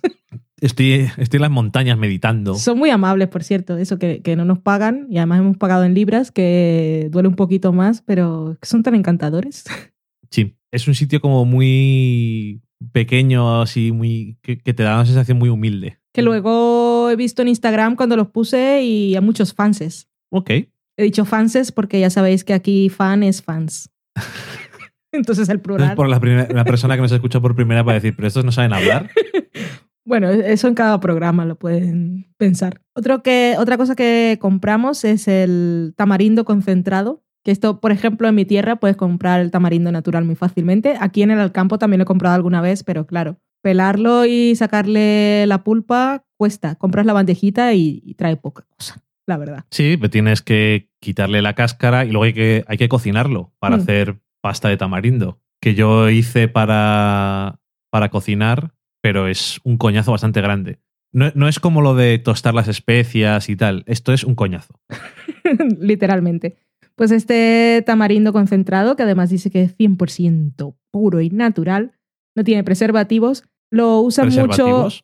¿No se dice preservativos? No sé, esos los condones, ¿No se dice preservativos en la comida? conservantes. ¿Conservantes? pues eso, conservantes. Hola, ¿qué tal? Y no tiene conservantes. Lo usan mucho en la comida india, africana y en platos orientales, en la comida de Latinoamérica también. Y se recomienda para curry, sopas, marinados y chutneys, por ejemplo. Sí, hay muchos curries en los que tienes que echar pasta de tamarindo. Que el tamarindo es ácido bastante y un poquito dulce. Es muy... No, no puedes sustituirlo por nada. Yo, eh, tú me descubriste... A mí me gusta comérmelo, lo sacas. Es un poco como si fuera cacahuetes unidos en una judía verde Y pastoso. y Extraño. pastoso. Tiene una semilla muy grande, pero a, a mí me gusta. Tú me, me lo, tú me lo descubriste porque te lo echabas en la bebida. Pero yo eso no sabía ni no lo había probado nunca. Sabía, sé lo que es el tamarindo, pero no lo había probado ni nada y muy curioso. Otra cosa más que hemos comprado, el polvo de gambas, que dirás, ¿qué, qué mierdas es eso? Parece la receta que pusimos de. ¿Cómo se llama la serie del perrete y la princesa? Dibujos animados. Adventure Time. Sí, que tenía espíritu de langosta. Ajá, El alma de la langosta. sí. Madre mía. Bueno, Qué difícil lo pongo. La pasta de gambas es un ingrediente que se usa bastante en la cocina de varios países orientales, como en Tailandia y en, la In- y en Indonesia. Y es uno de esos que realmente no lo puedes hacer tú. Puedes comprar la pasta o puedes comprar polvo Hmm. y hacer tú la pasta o utilizarlo en vez de la pasta. Es allí cada cual lo que quiera. Os habíamos dado la receta para hacer un curry indio, pero teníamos algunas otras cosas para hacer otro día un curry tailandés. ¿Cierto? Y una de las cosas que no teníamos, y la razón por la que hicimos primero el curry indio, es porque no teníamos pasta de gambas. Y realmente es que no. Es un sabor muy potente. Y una de estas cosas que utilizan en Oriente, como otras muchas cosas que utilizamos nosotros, pero nos suenan más extrañas, que es fermentado Sí. y cosas de estas que suenan como asquerosas, pero que dan un sabor súper fuerte y muy característico. Y esto es una de esas cosas que, claro, si no la echas, se tiene que perder algo seguro. Y bueno, yo creo que con el polvo de gamba, que dice que también se llama en Indonesia trasi, Uy. por cierto. Otra cosa que compramos fue también una mezcla de especias aromáticas, en ese caso Vietnamese pho, que la venden aquí como las especias aromáticas para el noodle soup, la sopa de fideos vietnamita. Y dice que si la usas tendrás el aroma fragante de la comida callejera de Vietnam, que Sí. es una cosa que yo quiero probar en mi vida. Pero bueno, ¿qué ingredientes o qué mezcla, qué especias mezcla? Tiene azúcar, sal, pimienta blanca, cilantro, canela, clavos, anís estrellado y cardamomo negro. Y otra cosa que compramos también, eh, que en realidad no es necesario, pero me parece muy práctico, fue em, leche de coco en polvo Ok. que a veces quieres, igual no todos vosotros, pero a veces te antojas de preparar una receta y, ve- y ves que tiene leche de coco en los ingredientes y justo no se te ha ocurrido comprar antes la lata en el supermercado, que la podéis encontrar. Y en este caso es como la leche en polvo. Ajá. Agua y añades una cucharada y ya la tienes. Lo cual me parece a mí, a mí en mi caso particular, muy práctico. Sí, que por cierto, el eh, pho, Ujú. que es, es una sopa de, de fideos de esa zona, eh, de Vietnam. Vimos el otro día un episodio de un programa de cocina que se llama eh, Cutthroat Kitchen, que aquí en España se llama Sabotaje en la Cocina, que explicaban que el pho en Vietnam muchas veces lo comen como desayuno. Y pensamos en nuestro libro de recetas, El sofá a la cocina, cuando teníamos al señor Adama de Battlestar Galáctica, que se lo comió para desayunar. Exactamente. Y claro, es- yo creo que encajaba en ese estilo de se ha acabado el mundo y ahora comemos todo, pues cosas de todo el mundo, lo que hay. Y la- este tipo de sopas de fideos y este tipo de platos suelen ser bastante sencillos de hacer y tienen mucho sabor y están muy buenos. Entonces es normal. Estuve a punto de decir quién toma sopa para desayunar y me he acordado de mi época de juventud. Eso te iba a decir En yo, si en Colombia. Que mi madre, que es una santa, que me ha mimado Ya lo creo. de una manera horrorosa, cuando yo salía por la noche, llegaba súper ebria, que llegaba ahí a las 5 o 6 de la mañana intentando abrir la puerta y la abría ahí súper silenciosa y la escuchaba ahí al fondo, tal. Silenciosa en tu mente. Sí, claro. Y entonces mi madre no es como muchas historias que escucho de que entonces como ha salido por la noche enciende la- el aspirador ni se pone a hacer ruido. Mi madre esperaba que nos despertáramos o de repente entraba y abría la puerta despacito y decía, ¿estás? Me preguntaba, ¿tomaste anoche? Eh, se dice tomar y no beber. ¿Tomaste tragos? Y yo, sí, madre. Y entonces me, prepa- me preparaba la sopa que es allá para las resacas, que le llaman, la llaman, la llaman, la llaman changua que es una, un caldito y le ponen como un huevo escalfado y un poco de cilantro. Ella sabía que yo había be- bebido, que no debía, pero bueno, da igual. Ya que mi pobre hija tiene resaca, le voy a hacer una sopita reconfortante. Lo que hacen todas las madres. Es que mi madre es un amor. Mi Todas las madre- madres son un amor, pero es que mi madre es una malcriadora profesional. Sí, yo puedo dar fe de que esto es cierto porque cuando fuimos a Colombia me di cuenta de lo santa que es. Porque cuando estáis tú y tu hermana juntas, que ya estuvisteis aquí las dos, no sufriste tú. os gusta mucho, Nos gusta lo Que que, os nos sirvan. gusta. Sí. os gusta mucho que os sirvan. sí, estamos acostumbradas. Joan fue criada para ser admirada, yo fui criada para ser servida. Y con eso yo creo que podemos cerrar la cocina y espero que con lo que va a ser el título del programa, vamos a la sobremesa. We're sorry, the number you have dialed is not in service at this time.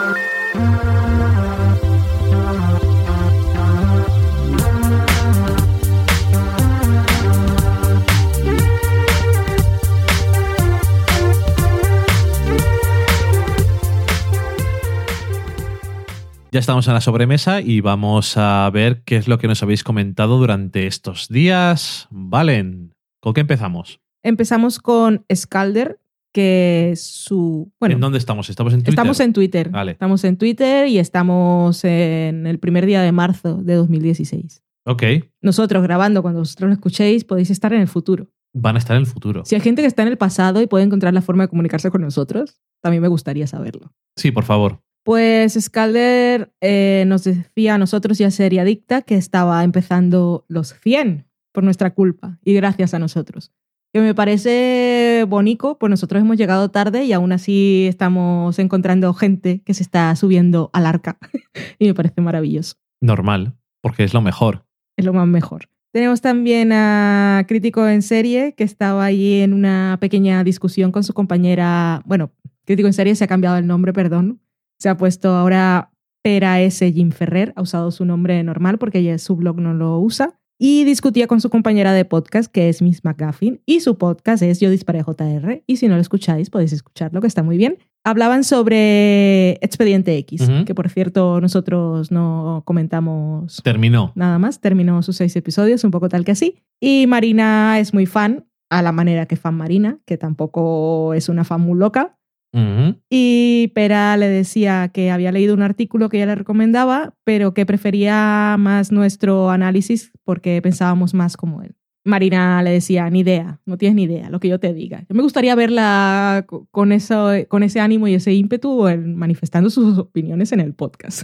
No suele. No, no, la verdad que no. Eh, es muy diplomática. Expediente X que terminó, como dice Chris Carter, siempre hacemos cliffhangers y terminó con un cliffhanger. Pero si eso no es lo malo. Es que, Es que el último episodio, los dos episodios, primero y último, han sido, para mí, un coñazo. es que es muy raro. Yo la verdad no- nunca fui súper fan de Expediente X y he visto episodios de mitología y de los otros. Y entonces también sé que los fans de Expediente X se dividen entre los que les gusta la mitología y los que les gustan más los otros. Y él ha llegado a este renacimiento, o reenganche, reboot, o- no, reboot no es. Pero bueno, a esta nueva temporada de su podcast, que es un poco miniserie, Podcast. de su podcast, de su serie, que son solo seis episodios, y entonces ha querido complacer a sus dos vertientes de fans. Entonces ha añadido episodios de mitología y los ha mezclado, pero como son solo seis, cuando ves el conjunto queda súper extraño. Sí. Porque tiene esos episodios súper más mitológicos, luego tiene los momentos serios de Scully y su madre, y en medio esos de risa que por más que haya decidido después cambiar el orden, sigue siendo un sinsentido total. Sí. Tendría, no sé, ya que empieza otra vez, tendría que haber construido episodios en los que pueda mezclar momentos de mitología y serios con momentos graciosos. Es que otra cosa en seis episodios queda muy extraño. No hay forma de hacerlos y mantener una tensión dramática, porque es que los episodios de risa en medio, es que te lo cortan, entonces queda muy raro, queda muy raro. A ver, no lo los- el primer episodio y el último han quedado muy aislados de la temporada. Cuando las temporadas de Expediente X tenían episodios Pero claro, de mitología en temporadas medio largas. Y, Y era otra época en la que veías las cosas por la tele y entonces estaba un poco igual. Pero ahora que son seis episodios, cinco semanas, porque metieron dos seguidos, y la gente está más... al- A mí me resultó muy raro. el- Eran cosas como que no tenían nada que ver, no sé, muy confuso. Bueno, pero que a mí, aparte de eso, es que no me gustaron. Los de mitología. El primero y el último. Sí. No me gustaron nada. No me parecían nada interesantes ni. No sé. En fin. Le preguntaban en el Entertainment Weekly. La pregunta incluía: Tú, como eres un sádico de mierda y has dejado separados a Mallory y Scully en el último episodio durante casi todo el rato, eh, aparte, ¿qué opinas sobre su relación? Y es como. Vete, vete a la puta mierda. Hace seis episodios y en uno no- ni se ven. Había leído muy en diagonal, por cierto, creo que era en Pícara Magazine, un artículo, no sé si lo hacían ellas mismas o lo enlazaban, en el que hablaban del personaje de Scully. Creo que venía en relación a un libro que ha salido que es Vírgenes Catódicas o algo así. O, bueno, esto, de esto que nos hablaba precisamente el personaje de mm, Anderson en The Fall, que en algún episodio de la primera temporada decía que siempre los medios querían dejar a las mujeres como santas y vírgenes para luego condenarlas porque eran putas y se merecían todo lo que les pasaba. Pero bueno, en fin, lo que venía a analizar este artículo era el personaje de Scully, que sí que tuvo cosas muy bueno, relevantes e importantes en su momento, porque era una mujer independiente y era profesional y era, fue un personaje femenino diferente cuando salió Expediente X, pero que luego tenía como una visión muy santificada de su personaje, porque, por ejemplo, esto, spoiler, eh, se supone que tiene, spoiler de Expediente X, que, que yo no lo he visto, pero da igual, tiene un hijo, pero nunca se ve que mantiene sexo durante... mantiene sexo. A mí me gusta. Te lo voy a decir alguna vez. Vamos a mantener Vale, sexo. creo que vamos. Es la hora de mantener sexo. Es como lo de. Business Time, de Sí, sí, es business time, es miércoles. En fin, pero bueno, que nunca se, se ve que mantiene relaciones sexuales y como no las mantiene, pues mucho menos disfrutar del sexo, pero aún así concibe y tiene un hijo por la forma Como que la sea. Virgen María. Entonces, bueno, era un artículo curioso que, como, como os he dicho, he leído en diagonal y Expediente X, nueva temporada, me ha parecido Y así. Expediente X lo has visto en diagonal también. Ay, socorro. Agradecemos a Cinéfila91 que escribió una reseña sobre nuestro libro del sofá a la cocina en su blog personal y nos deja muy bien, así que muchas gracias. Saludamos a Ramper, este oyente misterioso que siempre hace check-in y nosotros cuando nos acordamos de poner favoritos siempre mencionamos. Nacho Cunchillos, no, bueno, preguntaba, era un tuit así muy general a todos los podcasts que escucha, que qué podía ver ahora que había acabado The Man in the High Castle, que nosotros no hemos visto, por cierto, la serie de Amazon. Y nosotros le respondimos, yo le di, le respondí yo, por cierto, una variedad de opciones. No nos ha respondido. Y creo que fue, la, fue el único podcast que le respondió, pero bueno, da igual. June Estará viéndolas. Espero, Entonces, por eso no te ha dicho nada. espero que esté viendo alguna y que le gusten, vamos, porque fue una oferta variada. June Dendecilla nos saludaba con otros de sus podcasts favoritos como Fans Fiction, Pelivista, 00 Podcast, Ecos Podcast, Fuera de Series, Yo Disparé JR o Televisión, podcast de series y televisión, que la acompañamos en sus viajes de tres horas, que no sé, no, no sé si entendí que eran diarios, que me dejó un poco picuet, pero bueno. Es los que me parece a mí también. los viajes que sean, pues nos alegra poder hacértelos más distraídos las horas que nos toquen a nosotros acompañarte. Buen viaje siempre. Es muy agradable tener una alineación de podcast si tienes que hacer viajes a menudo, porque la radio da un poco por culo a veces. Sí, Y sobre todo, el- lo bueno que tienen los podcasts es que escuchas los podcasts que te gustan y tal, pero sobre los temas que te interesan. Y la radio a veces pueden hablar de algo que te interesan, pero la mayor parte del tiempo no. no, eso es verdad. Entonces, es lo, para mí es lo mejor que tienen los podcasts. Sí. Si te gusta el cine y te gusta la televisión, pues buscas podcasts de cine y televisión que te gusten. Es lo que hago yo, que luego hay gente, y digo por ejemplo Daniel Roca, que es un escuchante profesional, que a ver si se lanza algún día. Escuchante en serie. escuchante en serie, a, ver, a hacer sus propios podcasts, que el señor pues, tiene material, yo le voy lanzando ideas. A mí me gustaría escuchar un programa suyo en el que nos hable de las bandas sonoras, pero con conocimiento musical de verdad. Es que eh, Por ejemplo, si Porque hace- nosotros podemos decir nos gusta bien y sí, o a veces me chirría, o no sé qué, o se parece a la otra, me molesta, es muy sutil, pero él sabe cosas. que molaría porque si lo hace en plan muy técnico y muy académico, es que no hay, no hay nada No hay nada. Y que aparte, se parezca a eso. Como cuando nos explicó aquella cosa de Mad Men y Sí. tocaba el piano, es que mola un montón. Pero bueno, lo que venía a decir es que él escucha podcasts de todo tipo. O sea, es un, le gustan los podcasts. Pero a Ujú. mí como Ayune me gustan podcasts de temáticas. Los escucho en inglés y en español, pero de las cosas que me interesan. Y los podcasts que ella escucha los escucho todos y me gusta porque somos todos muy diferentes, pero somos todos muy molones. Ok, somos molones ahora. Los de cine y televisión somos unos podcasts muy enrollados. A mí me gustan. Me, caen bien todos. Y aparte yo hago podcast, pero también soy escuchante y me gusta comentarles y esas cosas. Menos las de Ecos a 10.000 kilómetros, que nos caen bien. Nos caen fatal. es mentira, si alguien ha llegado por primera vez, igual se lo cree. Pero eso es falso. No, tenemos un grupo de WhatsApp sobre los 100. Y yo tengo otro grupo aparte con, Bueno, con sí. Pilar y Vanessa, en el que hablamos, por ejemplo, de las paticas depiladas de Tom Hiddleston en The Night Manager, pero luego Vanessa, que es muy científica, dice que yo lo he visto bien, es un poco, a trasluz se le ve que tiene pelusilla. De, Esas son nuestras conversaciones. eh, de Night Manager, que Está muy bien, por cierto, lo la hablamos la serie. semana pasada. Segundo episodio me moló mucho. Habíamos visto solamente uno. Eh, cada vez me gusta más. El segundo es- em, está guay. Pinta bien y como son solo seis, la cosa acabará guay. Pero bueno, no sé. Está muy bien hecha, los actores me gustan y lo van desarrollando todo ahí lentamente, hay tensión. Lentamente, Mola. pero bien lentamente. Sí, sí, sí. Mola, mola, mola. Saludamos también a Dos Mujeres y un Vestido, que cogéis la primera letra de todas esas palabras y formáis el nick. Y nos comentaba sobre la escena de la que hablamos del episodio de Anatomía de Grey en el último programa. Ella nos dice que cree que es muy parecida a una de urgencias. Nos preguntaba, vamos. Y le contestamos porque precisamente lo había escuchado en otro podcast. No sé si fue precisamente en Yo Disparé JR. Y creía haber entendido que ahí decían que sí que se habían hecho algo parecido ahí, pero que estaban como más apartados. Bueno, en fin. Ella nos dice que no, que también era que estaban allí en el meollo, pero era Navidad y había jaleo y tampoco se enteraban, que era un poco más o menos la misma escena. Que tampoco es que sea algo novedoso, sino que este episodio pues, nos contaba una cosa en particular y a mí personalmente me afectó muchísimo.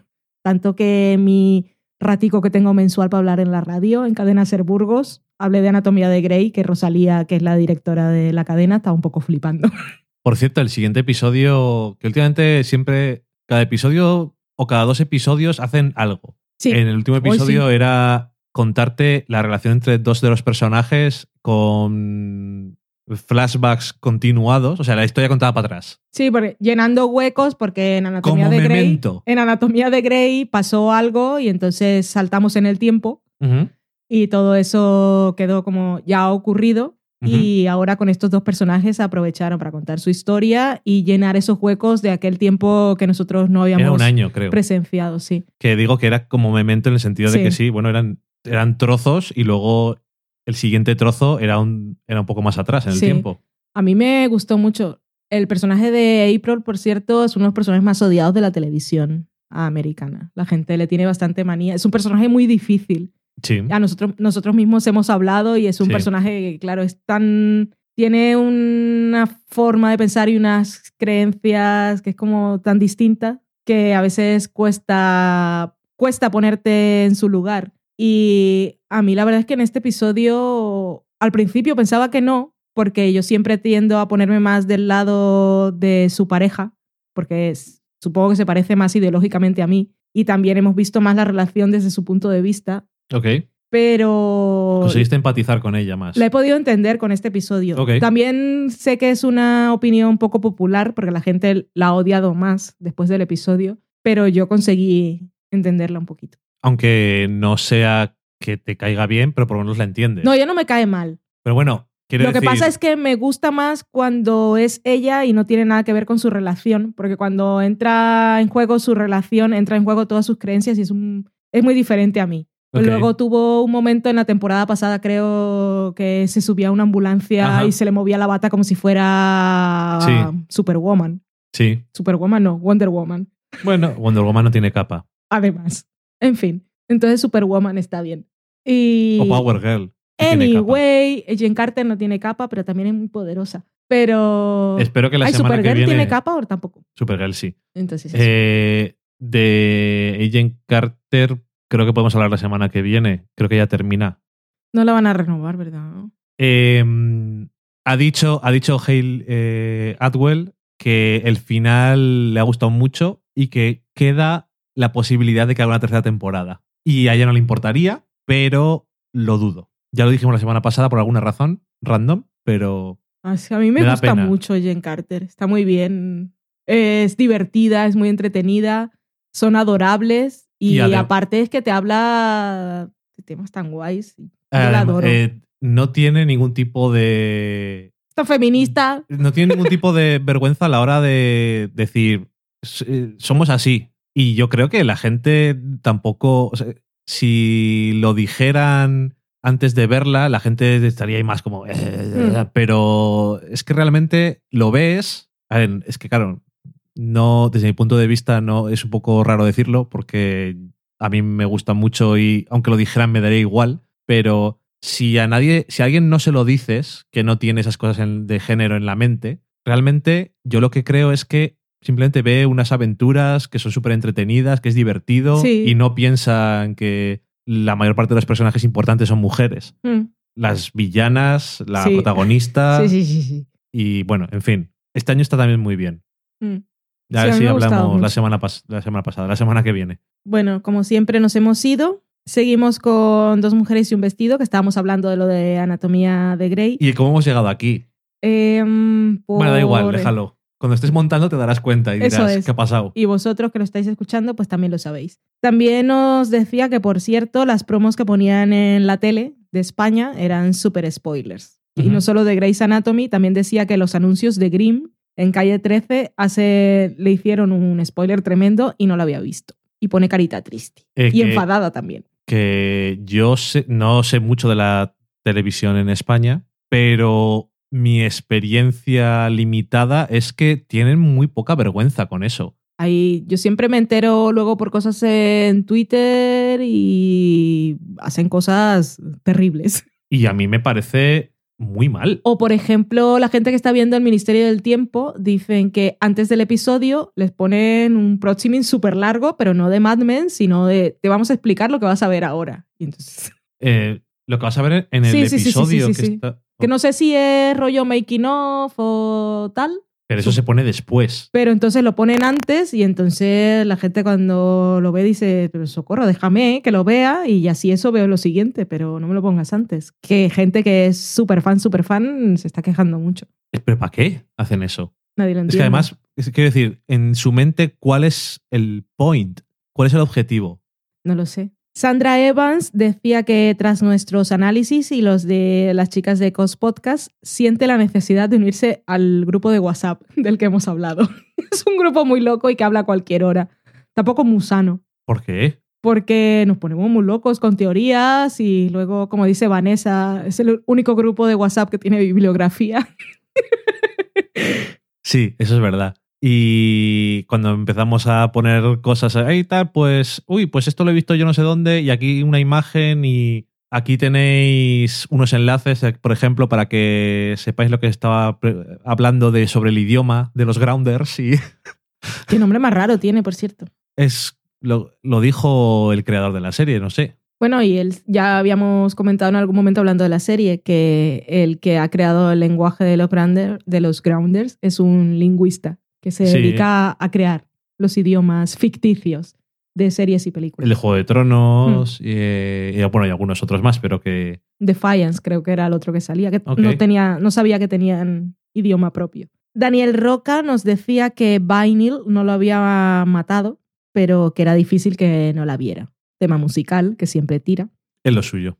También nos decía que el título de Love no le parecía el más apropiado para la serie de Netflix. Y efectivamente, las napias, hablando de lo que comentaba yo, pero decía que el primero a él pues, lo había divertido bastante. Ok, pues bueno. También decía que estaba de acuerdo con mis apreciaciones sobre la fealdad masculina femenina en la pantalla, que creo que hay algún comentario más Sí, por ahí. luego Y que a mí me sorprendió porque yo después, no, Yo tenía que montar el programa y al final no pude por trabajo, pero en mi mente cuando me iba a tocar montar iba a cortar gran trozo porque pensé que me había quedado muy superficial y que la gente no iba a entender realmente cuál era mi problema. Porque como no lo había pensado mucho antes, Como todo lo que, que, dices. sí, pensé que me había quedado muy tal que así, pero me alegra que la gente pues se haya quedado con lo importante, a saber todos los disparates que he dicho, que no me acuerdo. También decía Daniel Roca que Gillian Jacobs no le parecía especialmente atractiva personalmente, que en Community no tenía ni color con Alison Brie. Bueno, pero eso que tiene que ver una cosa con la otra. Pues aquí no está con Alison Brie al lado y pues a le gustan rubias y morenas y esas cosas. Alison Brie es que es una cosa como del otro mundo, pero Gillian, Gillian Jacobs es súper mona. Igual, Sí, lo que pasa bueno. es que Alison Brie es... Le ponen personajes de mona, pero es que es súper sexy y muy guapa, pero Sí. Gillian Jacobs me parece mona, Sí. más achuchable. Ok. Yo a Alison Brie también, También la chuchaba. chucharía, normal. Yo también la chucharía, pero bueno, da igual. Aparte que me cae bien, pero bueno. También nos decía que a él Love le gustó a nivel de comedia monger, pero que si hubiese leído críticas antes, igual no le habría molado tanto. Ok. Se ve que pues le han dado palos por todos los lados. Alana Farra eh, estuvo haciendo la previa de los Oscar con Acris Pago y para ello usaron una de nuestras recetas del libro del sofá a la cocina, en este caso las costillas de Freddy, de House of Cards, que cuando nos fue poniendo tweets, pues a mí me entró antojo, lo que pasa es que a nuestras horas no, no era el momento, ni tampoco teníamos los ingredientes, No, pero sobre todo es que no eran horas. no eran horas. Pero no bueno, da igual, me sacas a las 3 de la mañana unas costillas y igual me las como, pero tendrían que estar hechas. Ok. Y tendríamos que tener los ingredientes, que aparte era final de mes, final de mes en esta casa, la nevera, la nevera está vacía y si no fuera por Dani, que es súper recursivo y se inventa platos con lo que haya, porque yo no soy capaz, Sí que lo hago, sí. es verdad. Lo que hemos comido hoy era sobras. Ya. Yo De es que no sirvo. Yo cuando me enfrento a la cocina es con listas de ingredientes y si no está todo, soy una inútil. Bueno, en fin. Cuando fui a comprar las bebidas energéticas para mantenernos despiertos viendo los Oscar, pagué con un puñado de monedas que parecía que había sido un vagabundo que había estado pidiendo en la calle durante una semana. Pero no eres. No, no, tengo una casa muy bonita con un gato precioso y una mujer estupenda. Muy bien. Pues hicieron las costillas y nos pusieron fotos del proceso hasta el final ahí haciéndonos babear y les gustó el resultado. Decían que estaban deliciosas y que a las nenas también les encantó. Y además. Aparte hicieron una ensalada para acompañar y un puré crem- patata, gratinado. sí, bueno, puré, de- pero creo que tenía queso gratinado o algo así. Bueno, en fin. Y además ganó Leonardo DiCaprio y Alejandro González Sí, Iñárritu, que que, a Lana le gusta mucho. A Lana, a Lana le gustó mucho de Revenant, que nos había mandado un mensaje así por WhatsApp, creo. Que lo miráramos con cariño, pero no, no nos dio. Espero que, Yo la miré- que yo- nos sigamos queriendo igual. Yo la miré con más cariño porque ha hecho eso. O sea, imagínate. También tenemos mensajes en Facebook. Cuando pusimos nuestro último programa nos comentaron Ricardo Fariña Castro con relación a la actriz que interpreta a Alexa en Los 100. Dice que pedazo de actriz, tan guerrera en Los 100 y tan adolescente caprichosa en Fear the Walking Dead. Que todo esto viene porque el cartel del programa pasado sale Lexa. Y entonces comentaron, todos estos comentarios salen solamente por su foto. Solo por la foto, sin escuchar el programa. Pero también, Sí, sí, obviamente, hablamos antes, de Alexa. antes de escuchar el programa. Antonio Araez le decía a Ricardo Fariña que él, por cierto, dudaba que fuera la misma actriz. Sí. por los personajes tan diferentes que interpreta. Y también se emocionaba al ver precisamente la imagen de la que tú hablas, porque decía, se prevé un podcast cargado de Let's Appeal. David Díaz nos decía también, qué guay que os molen los 100, me encanta y empecé a verla por ver qué tal y estoy enganchado. Seguid así, chicos, me encanta vuestro podcast. Pues muchas gracias. Y tenemos alguna cosa más, ¿no? En el blog. Sí, en el blog tenemos a Beatriz GV que nos dice, me ha encantado vuestro comentario sobre la belleza masculina femenina en la ficción y por contagio en la vida real. Es algo que siempre me había mosqueado, pero nunca lo había visto expresado en palabras. Lo que más me molesta es que, mientras los, mientras los hombres feos se asume que no tendrán demasiado problema para encontrar pareja, las mujeres feas, esto de feos y feas entre comillas, parece que ofenden. Es en plan, ¿cómo te atreves a salir de casa siendo tan fea? Y solo están para hacer de secundarias graciosas. En fin, que gracias una vez más por vuestro programa. Pues muchas gracias a ti, que yo me alegro de que ¿Te gusta el comentario? Pero es que tiene razón eso cuando dice, es en plan, ¿cómo te atreves a salir de casa siendo tan fea? Que luego piensas en películas en la que se supone que la chica fea, que es una actriz súper guapa que lleva gafas, Sí. tiene que Y sufrir una transformación. Y lleva el pelo luego, recogido. Sí, se suelta el pelo, se quita las gafas, se maquilla un poco y se cambia la camiseta larga por un traje.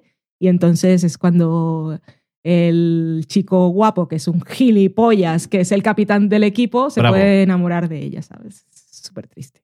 Bueno, en fin. Sí, que no te vea nadie. Y, y además, ese tío es un mierdas. Es un mierdas, como a ti te gusta. También tenemos... Decir, quiero decir. Ah, sí, no me gustan los mierdas, ¿no? También tenemos un comentario de Herb-B que dice, The Revenant a mí me encantó, es cierto que el guion es un hilo muy fino, aunque a mí sí me interesó y me mantuvo en tensión todo el tiempo y no se me hizo aburrido, pero todo lo que lo rodea es magnífico y si te gusta el cine me parece muy fácil de disfrutar. Bueno, no siempre vamos a estar de acuerdo. Efectivamente. Eso es fantástico. Como dicen en inglés, agree to disagree. Eso es. Eso es una expresión fantástica. Sí, pero hay mucha gente que no está de acuerdo en estar en desacuerdo. Sí. Le gusta imponer que... ¿Para qué? Está bien. Muchísimas gracias por comentar. Sí, muchas gracias a todos por comentar y muchas gracias también por llegar hasta el final del programa, que cuando hemos empezado a grabar he dicho, bueno, hoy no creo que quede un programa muy largo y yo creo que más o menos va a quedar como todos.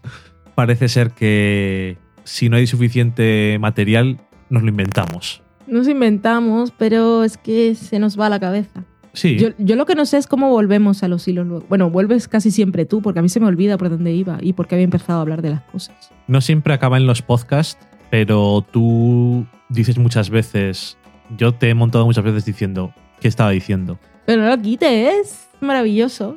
pero lo quito porque no hablas al micrófono bien. Ah, porque te pregunto. Porque dices, oye, ¿qué, qué está diciendo? ¿Por, por, por qué estoy hablando de esto? Sí, y, se te y muchas veces se te olvida. Y no y yo tampoco soy capaz de decirte. No me puedes seguir el ritmo porque comienzo a lanzar fuegos artificiales, Es que pero, suficiente- pero no como la gente de, la- de las ferias y de las fiestas de verano que lanzan unas cosas ahí estudiadas. No, suficiente petardos. tengo a veces con mantener mi hilo Cuando yo te interrumpo. cuando me interrumpes. Es de verdad. a veces me cuesta, pero bueno, más o menos. Eso me sorprende. Es un talento natural. Y lo bueno es que todo eso es cuando cortamos preguntas por dónde iba o qué estaba diciendo. Nunca sí, lo sé. no, porque no me escuchas normalmente. Yo te Miras a. Loki. ¿Qué estás haciendo ahora? Estoy mirando a Loki, pero es que he visto que está. el- Yo, ya- yo ya me he dado cuenta. Tiene la mantita apagada. Me he dado cuenta hace un cuarto de hora, pero no me quería levantar para no molestarle. Ok, Y todavía le mantiene el calor. vale. Bueno, muchas gracias a todos. Sí. Y nos escucharemos, si todo va bien, la semana que viene. Adiós. Adiós.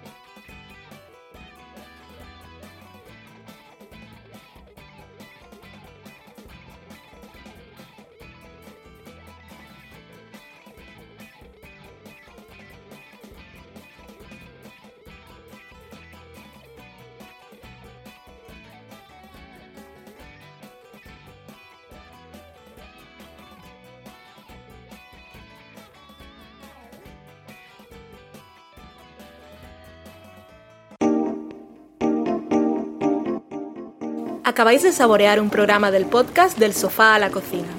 Para prepararlo hemos usado los siguientes ingredientes. Un Dani, una Valen y una licencia Creative Commons, reconocimiento no comercial, compartir igual. Cuando tenemos los ingredientes, los picamos muy finos, los dejamos pochando en una sartén y cuando estén caramelizados, los mezclamos con la licencia Creative Commons, que, cuidado, no admite uso comercial de la obra original ni derivadas, que se tienen que distribuir con la misma licencia que la original, siempre citando a los creadores.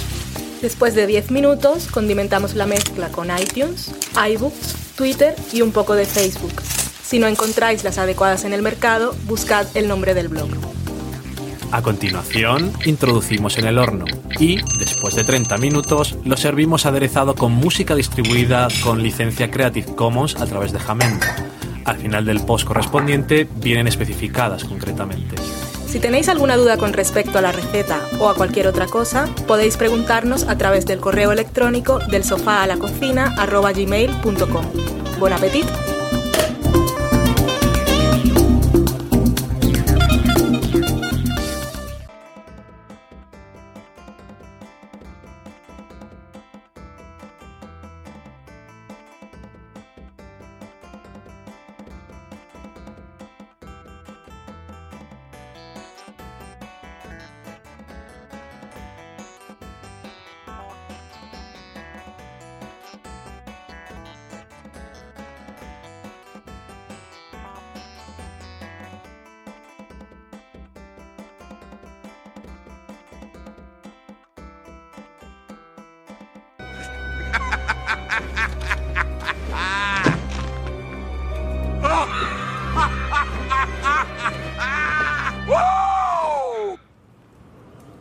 You starting to see pictures, ain't you?